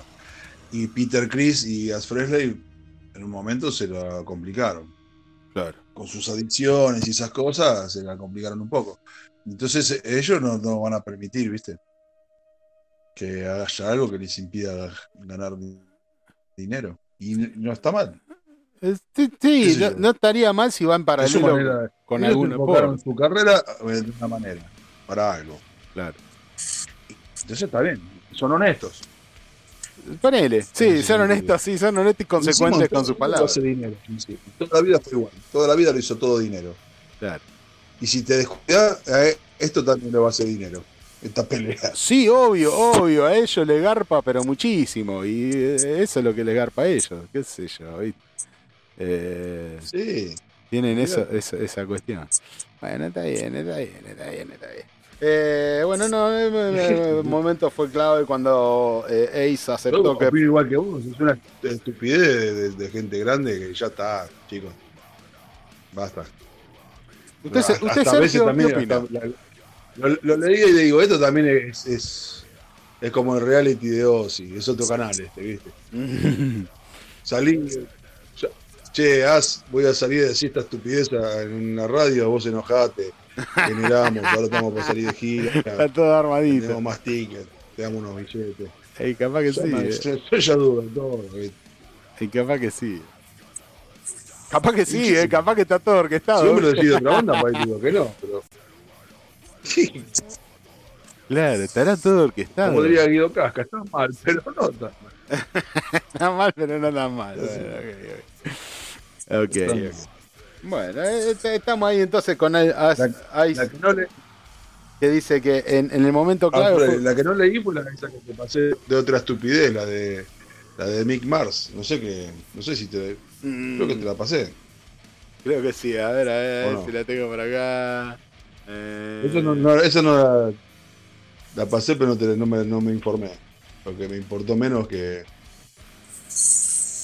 Sí, no, no, no la No tengo. sé no la tengo. Sí, él, él- él hace una comparación. Está Este, enojado no sé por qué. Sí, eh, Mick Mars hace una comparación también con Ace, este, que dice que se siente, tiene empatía por lo que le pasa a él, porque Mick Mars, este, siendo fundador de Motley Crue, dice que eh, también inició acciones legales a Motley Crue, este, diciéndole que no le estarían pagando lo que realmente corresponde y que él tuvo que bajarse de las giras y bajarse de Motley Crue eh, por su enfermedad que padece desde que los comienzos, desde que comenzó eh, con Motley Crue tiene una enfermedad bastante grave, una enfermedad degenerativa, este, y él considera que no le estarían pagando lo que corresponde, entonces eh, le está in- iniciando acciones legales a Motley Crue, este, a la firma, por, por lo que le- supuestamente a él no le están bien pagando. Bueno, está bien, qué quilombo, cuánto puterío, cuánto puterío. Todo es un gran puterío. Sí. ¿Y usted, Sergio, qué opina? ¿Está calladito? ¿Qué onda? Ah, interés. Estaba bloqueando mi cabeza mientras hablaban de Mix Mars. Así que bueno, Bueno, bueno, para bueno. seguir hablando de, de metal, ¿viste? bueno, y eh, para seguir hablando de metal, este, vamos a dejar ya las noticias lado. Pues tengo, tengo cosas, tengo otras cosas. Metallica se presenta, eh, bueno, presentando este, cuatro se- noches seguidas en Jimmy Kimmel, un programa, Jimmy Kimmel Live, un programa de Estados Unidos que, este, bueno, iba a presentar ahí un tema como que dura como 11 minutos del disco 72 Sounds, este, mm, en Jimmy Kimmel Live. Eh, va a presentar un tema que dura un montón, una duración histórica. Tiene el tema, eh, eh, la noche del 10 al 13 de abril eh, va a estar tocando ahí, sentados en un sillón, este, conversando con el Jimmy. Este, y bueno, va a ser la semana metálica. Eh, y va, va a presentar un tema que dura un montón. no, no perdí, perdí acá el- ¿Dónde? ¿Cuánto? Bueno, van a presentar. eh, bueno, van a presentar un tema en ese, en ese programa eh, del 10 de abril al 13 de abril. Van a presentar un tema que dura una bocha. Eh, así, eso es lo más, lo más, este, lo más, lo más relevante que tiene. Eh, Crypta también este, recauda millones para una fundación, eh, 60 mil dólares en tiempo récord para cubrir pérdidas por un tornado. Eh, las, de- las- chicas de Crypta eh, en Estados Unidos, eh, las pérdidas por el tornado durante la gira con Morbid Angel, Revocation y Skeletal Remains en Estados Unidos. Hubo un tornado durante esa gira y bueno, y ahora están las, chicas de Crypta recaudando guita para ayudar a esa gente y todo el mundo las elogia me parece perfecto. Eh, a ver qué más tengo. Estoy haciendo un picadito, ¿no? De lo más relevante que encontré eh, como, como en los tabloides. Este, Diva Satánica revela los motivos de su salida de Nervosa. Este, bueno, eh, la cantante Diva Satánica habla de su salida de Nervosa. eh, falta de acuerdo entre ambas partes. Y básicamente la salida se debe a que no se banca la gira. Eh, es demasiado, dice que es demasiado estar un mes girando y volver a la casa tres días y salir de nuevo de gira. Eh, eh, bueno, ese tipo de, de situación a ella la pasó por encima y como nervosa este, no tiene intenciones de abandonar ese tipo de estructura de trabajo, ella se baja del proyecto. Eh, Sodom en Sudamérica, eh, creo que ya habíamos hablado de eso, ¿no, Sergio? Sodom en Sudamérica. Sí, hoy lo, Chile. lo- lo dijiste, sí. Ok, bueno, y ya Pizza- las demás- ¿Pisa, demás. pisa de suelo? ¿Eh? No, ¿Pisa Chile. argentino? Chile, Chile, Chile, la primera fecha con- confirmada, pero este, para celebrar sus 40 años de trayectoria, probablemente vaya a agregar más países dentro de Sudamérica, porque la idea es hacer Sudamérica. Pero por ahora lo único confirmado es Chile, este, en el 2023, eh, para el eh, 7 de septiembre, en el estadio, en el Teatro Cariola, el 7 de septiembre en Chile. Eh, después de eso, nada, nada confirmado, nada real, nada que vaya a hacer. Cacadowin, Cacadowin que dice que dice es así. Cacadowin dice que su situación con Joe Priest es idéntica a la disputa de Mike Mars con Motley Crue. Este, otro más que se suma eh, a reclamos a Priest. eh, Encima se hizo mierda solo, se comparó con, con Mick Mars, el chabón. Sí, va, la- Sí, sí, sí. dejate de joder. Ah, Es lo mismo que Robert De Niro se compare con Estebanés, dejate hinchar los huevos, boludo. Ahora está demandando a la banda por no aceptar sus términos de salida. Eh, empatiza con Mike Mars, eh, de 71 años, que tiene el problema que tiene de salud. Este, eh, Mike Mars se niega a aceptar eh, los términos ofrecidos por Motley dice. Y bueno, acá el compañero este, Kakadowin siente empatía por eso y eh, parece que aparentemente eh, todos los veteranos salidos de las grandes bandas y los fundacionales este, le están haciendo juicio a las bandas. Qué mal, ¿eh? Todo eso le hace mal al mundo del metal. ¿ves? Todo ese tipo de puterío porque es un desbarranco. Bueno, está bien, ¿eh? al nivel de ellos sobra guita lo que sobra. Entonces este, van reclamando cosas por, por- bueno, pero ciertamente eh, eh, yo creo que, que sienta precedente eh, a nivel legal que hace que las bandas que están surgiendo, las bandas que van queriendo este, entrar y poner una cuestión legal, se les está haciendo difícil. Porque toda esta gente está ges- gestando un precedente legal en donde eh, eh, cuando quieren registrar temas o quieren registrar discos o nombres o lo que sea, eh, les hace, les sea cada vez más difícil porque van teniendo un registro legal de esta gente que les van haciendo juicio y dicen, bueno, entonces para evitar este tipo de conflicto vamos a poner este, esta ley. Y este otro conflicto vamos a poner esta ley. Y este otro vamos a poner esta. Entonces ta, se llena de cosas y de requisitos para las bandas que surgen y que van queriendo este, establecer cuestiones legales para las ganancias y, compartirlas entre, la- entre los distintos integrantes de la banda, ¿no? A mí yo lo veo así, me parece que eh, le hace muy mal por ese lado. Eh, se pone todo cada vez más heavy a la hora de, establecer parámetros legales y qué le corresponda a cada quien. Y que las bandas que van surgiendo puedan vivir de, esto, puedan vivir de la música, ¿no? Que creo que es el objetivo de todos. Bueno, eh, intentando sumar, intentando hacer un poquito de historia e intentando mm, ser un poquito proactivos en el mundo del metal eh, y usando a los grandes, a los, viejos, a los fundadores, y en este caso vamos a trasladarnos aquí a la Argentina. Este, Junque nos trae una comparativa de una curiosidad que él tiene y que ha encontrado él en su mundo de sabiduría, eh, de ratón de biblioteca, ha encontrado en- en- una curiosidad muy particular. Cuéntenos de qué se trata, don Junque. Eh, sí, esto es una curiosidad, es algo que no, no es nada, nada, nada malo, es una, simplemente una curiosidad.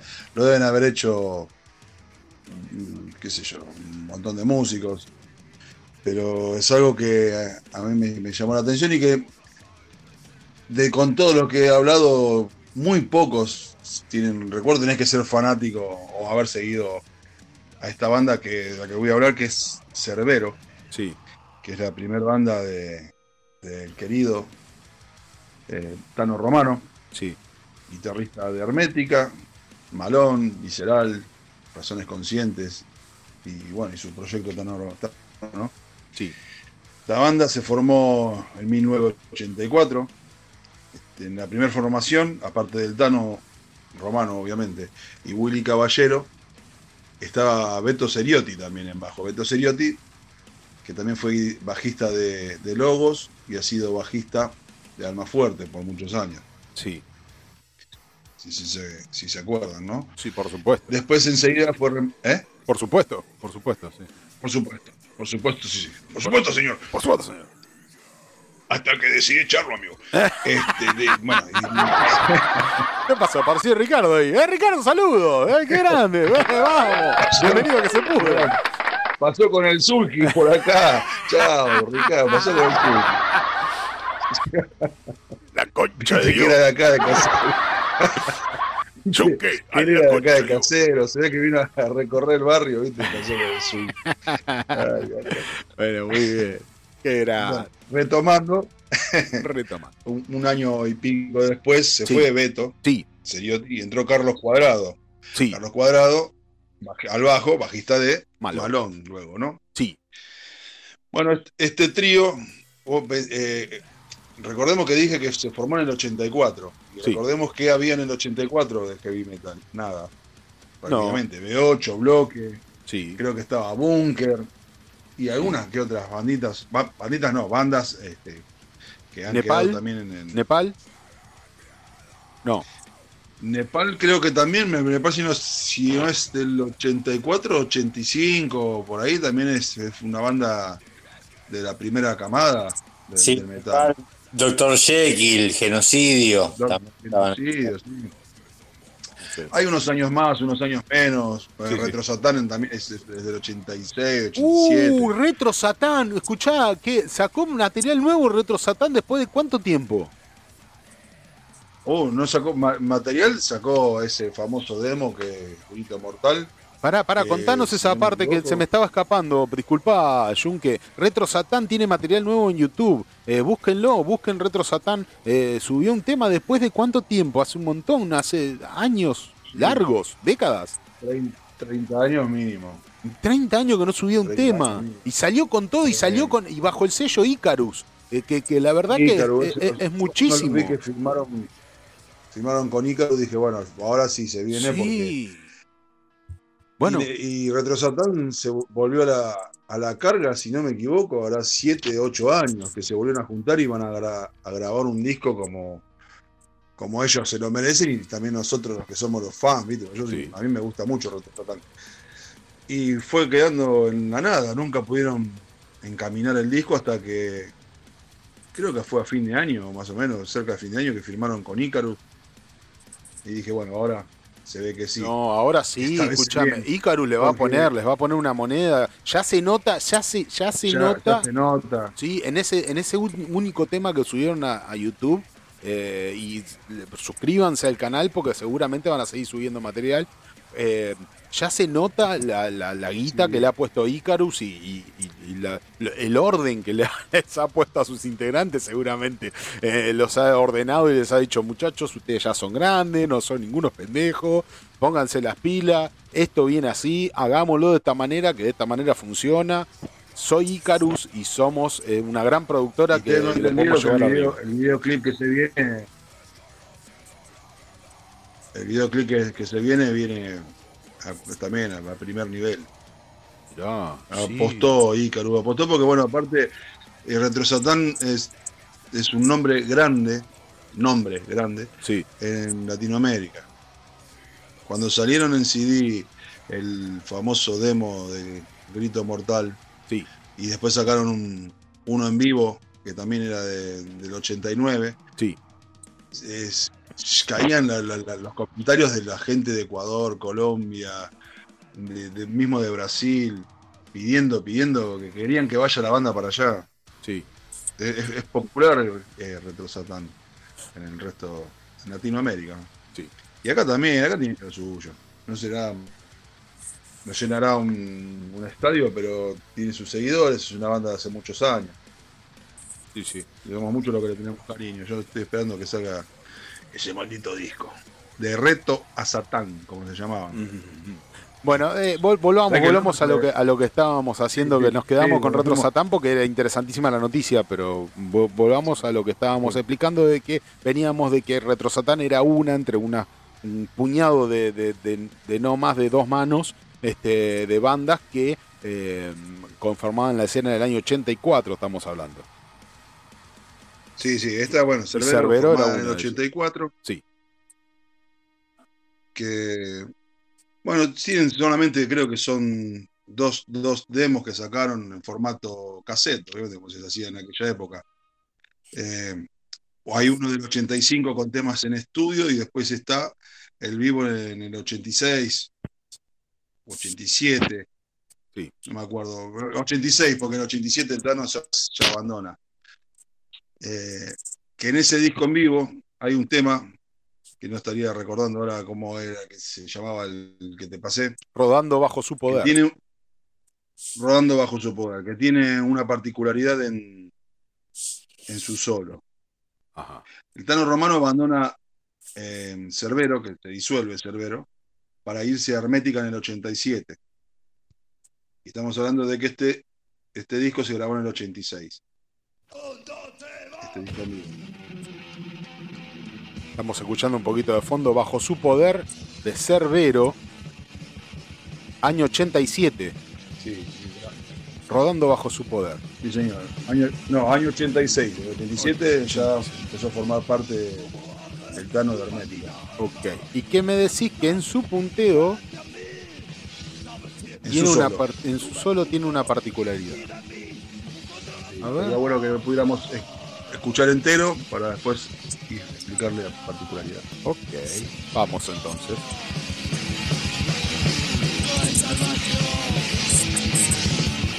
Nubes negras rodean tu cuerpo, duendes muertos lloran por ti.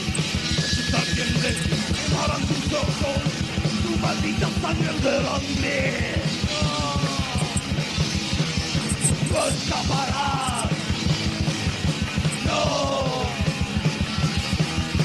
No hay salvación.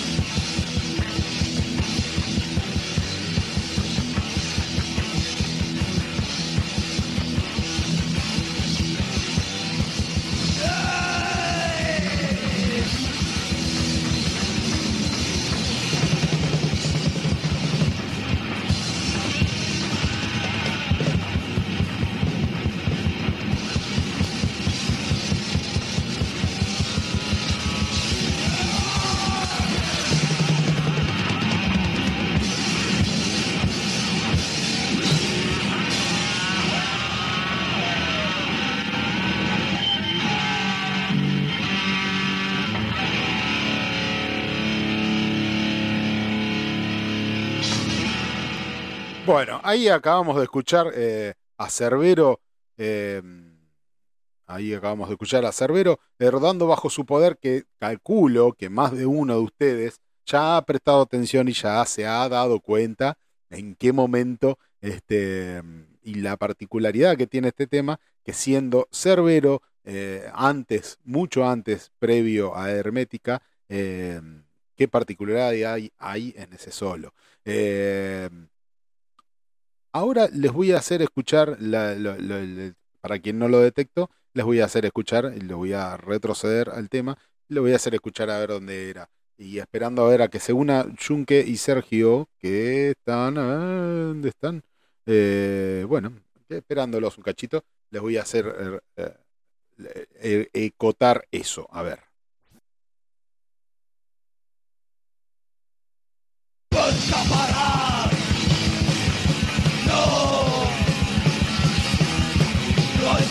Salvación.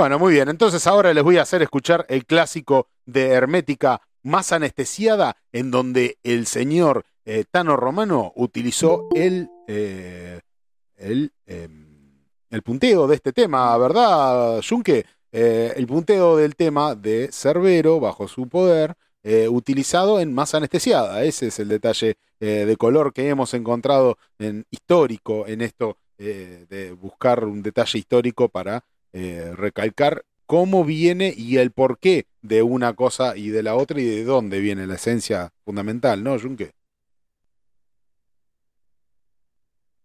¿Junque? Sí, por supuesto. Ah, bueno, bueno, bueno. que nos habíamos ido de la No, es que se me cortó la Estaba comunicación. dormir, amigo.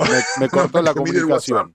Me Sí, cortó- sí, sí, sí, sí. Eh, bueno, me, entra- Sí, me entró- Claro, el, eh, la característica es eso de que, bueno, obviamente la canción y el solo es, es del Tano. Sí, sí.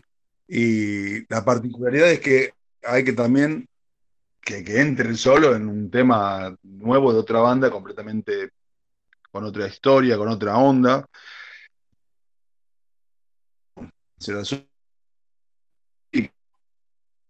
Sí, uh, eh, también en el tema de Cerbero, como sabemos que queda en el tema de Hermética, ¿no?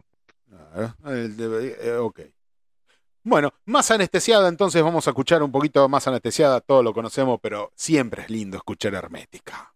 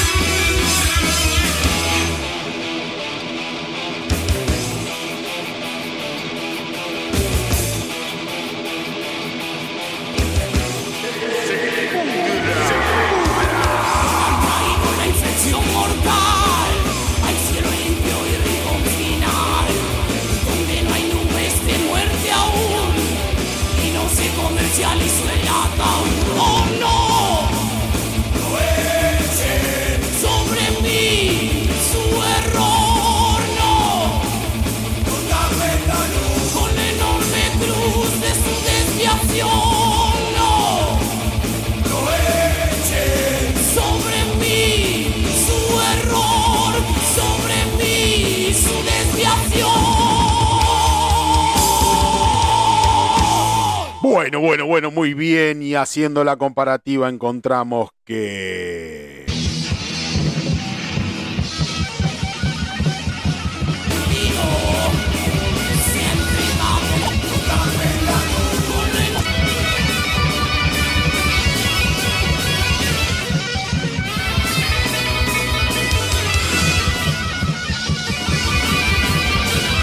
Por un lado tenemos a...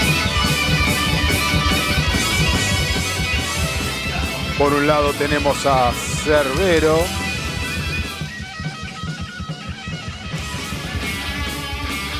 Y Hermética.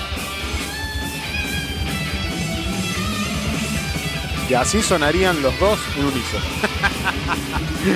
muy bien, muy bien. Muy gran hallazgo. Gran hallazgo por parte de Don Junque. Gran hallazgo por parte de Don Junque eh, que nos ha traído esta joyita del metal eh, y esta comparativa entre unos y otros. Cerbero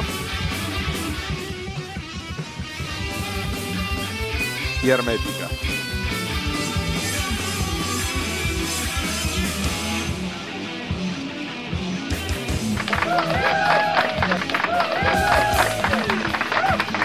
Bueno, siendo esta la comparación efectiva y Don Junque que nos ha abandonado porque se le cortó internet,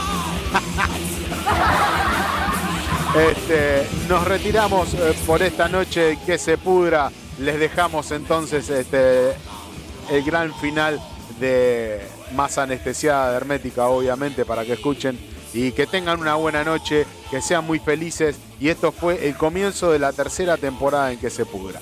Gracias por el amor, gracias por el apoyo a todas las bandas y no se olviden de nosotros, domingo 21 horas por la 103.3 FM. Síganos. Hasta el domingo que viene. Chao, que se pudra. Eh, viniste, Junque. Boludo. Estoy aquí. Muy bien, muy bien, Estoy Junque. con Bueno. Estoy haciendo pirueta, haciendo la parabólica humana en bola, colgado de un pino acá para poder salir el final. Don Junque, gracias por lo que esta joyita que nos ha traído este, de Cerbero y Hermética. Este, un gran final para esta primera edición de Que se pudra. ¿Usted qué opina? Sí, sí, un gran final, un gran final, una gran banda, un gran violero.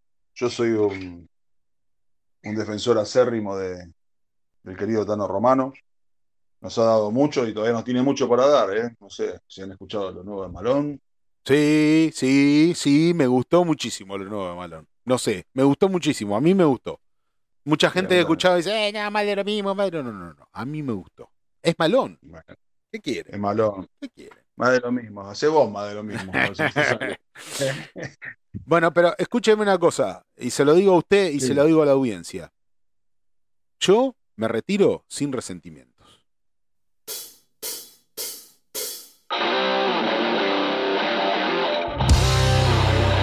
Señoras y señores, será hasta el domingo próximo, domingo 21 horas por la 103.3 FM, Comunidad Virrey del Pino, www.comunidadvirreydelpino.com para el resto del mundo, no solo acá en Virrey del Pino. Sin resentimiento, Santa Magna, Don Chunque. Le debo, le, gracias. de- le debo El domingo que viene voy a tirar una, una bomba para el 9 de junio. Vamos todavía, Una, una- un fechón. pechón. Y le, bueno, le debo a no, usted. le doy, pero hoy, y se complicó, hoy se complicó, amigo. Otra vez Ricardo por acá. Bueno, Le debo a usted y le agradezco muchísimo esta gran este, eh, apertura que nos ha regalado para esta nueva temporada de Que se pudra la tercera de esta de este maravillosísimo sí, programa. no se escucha.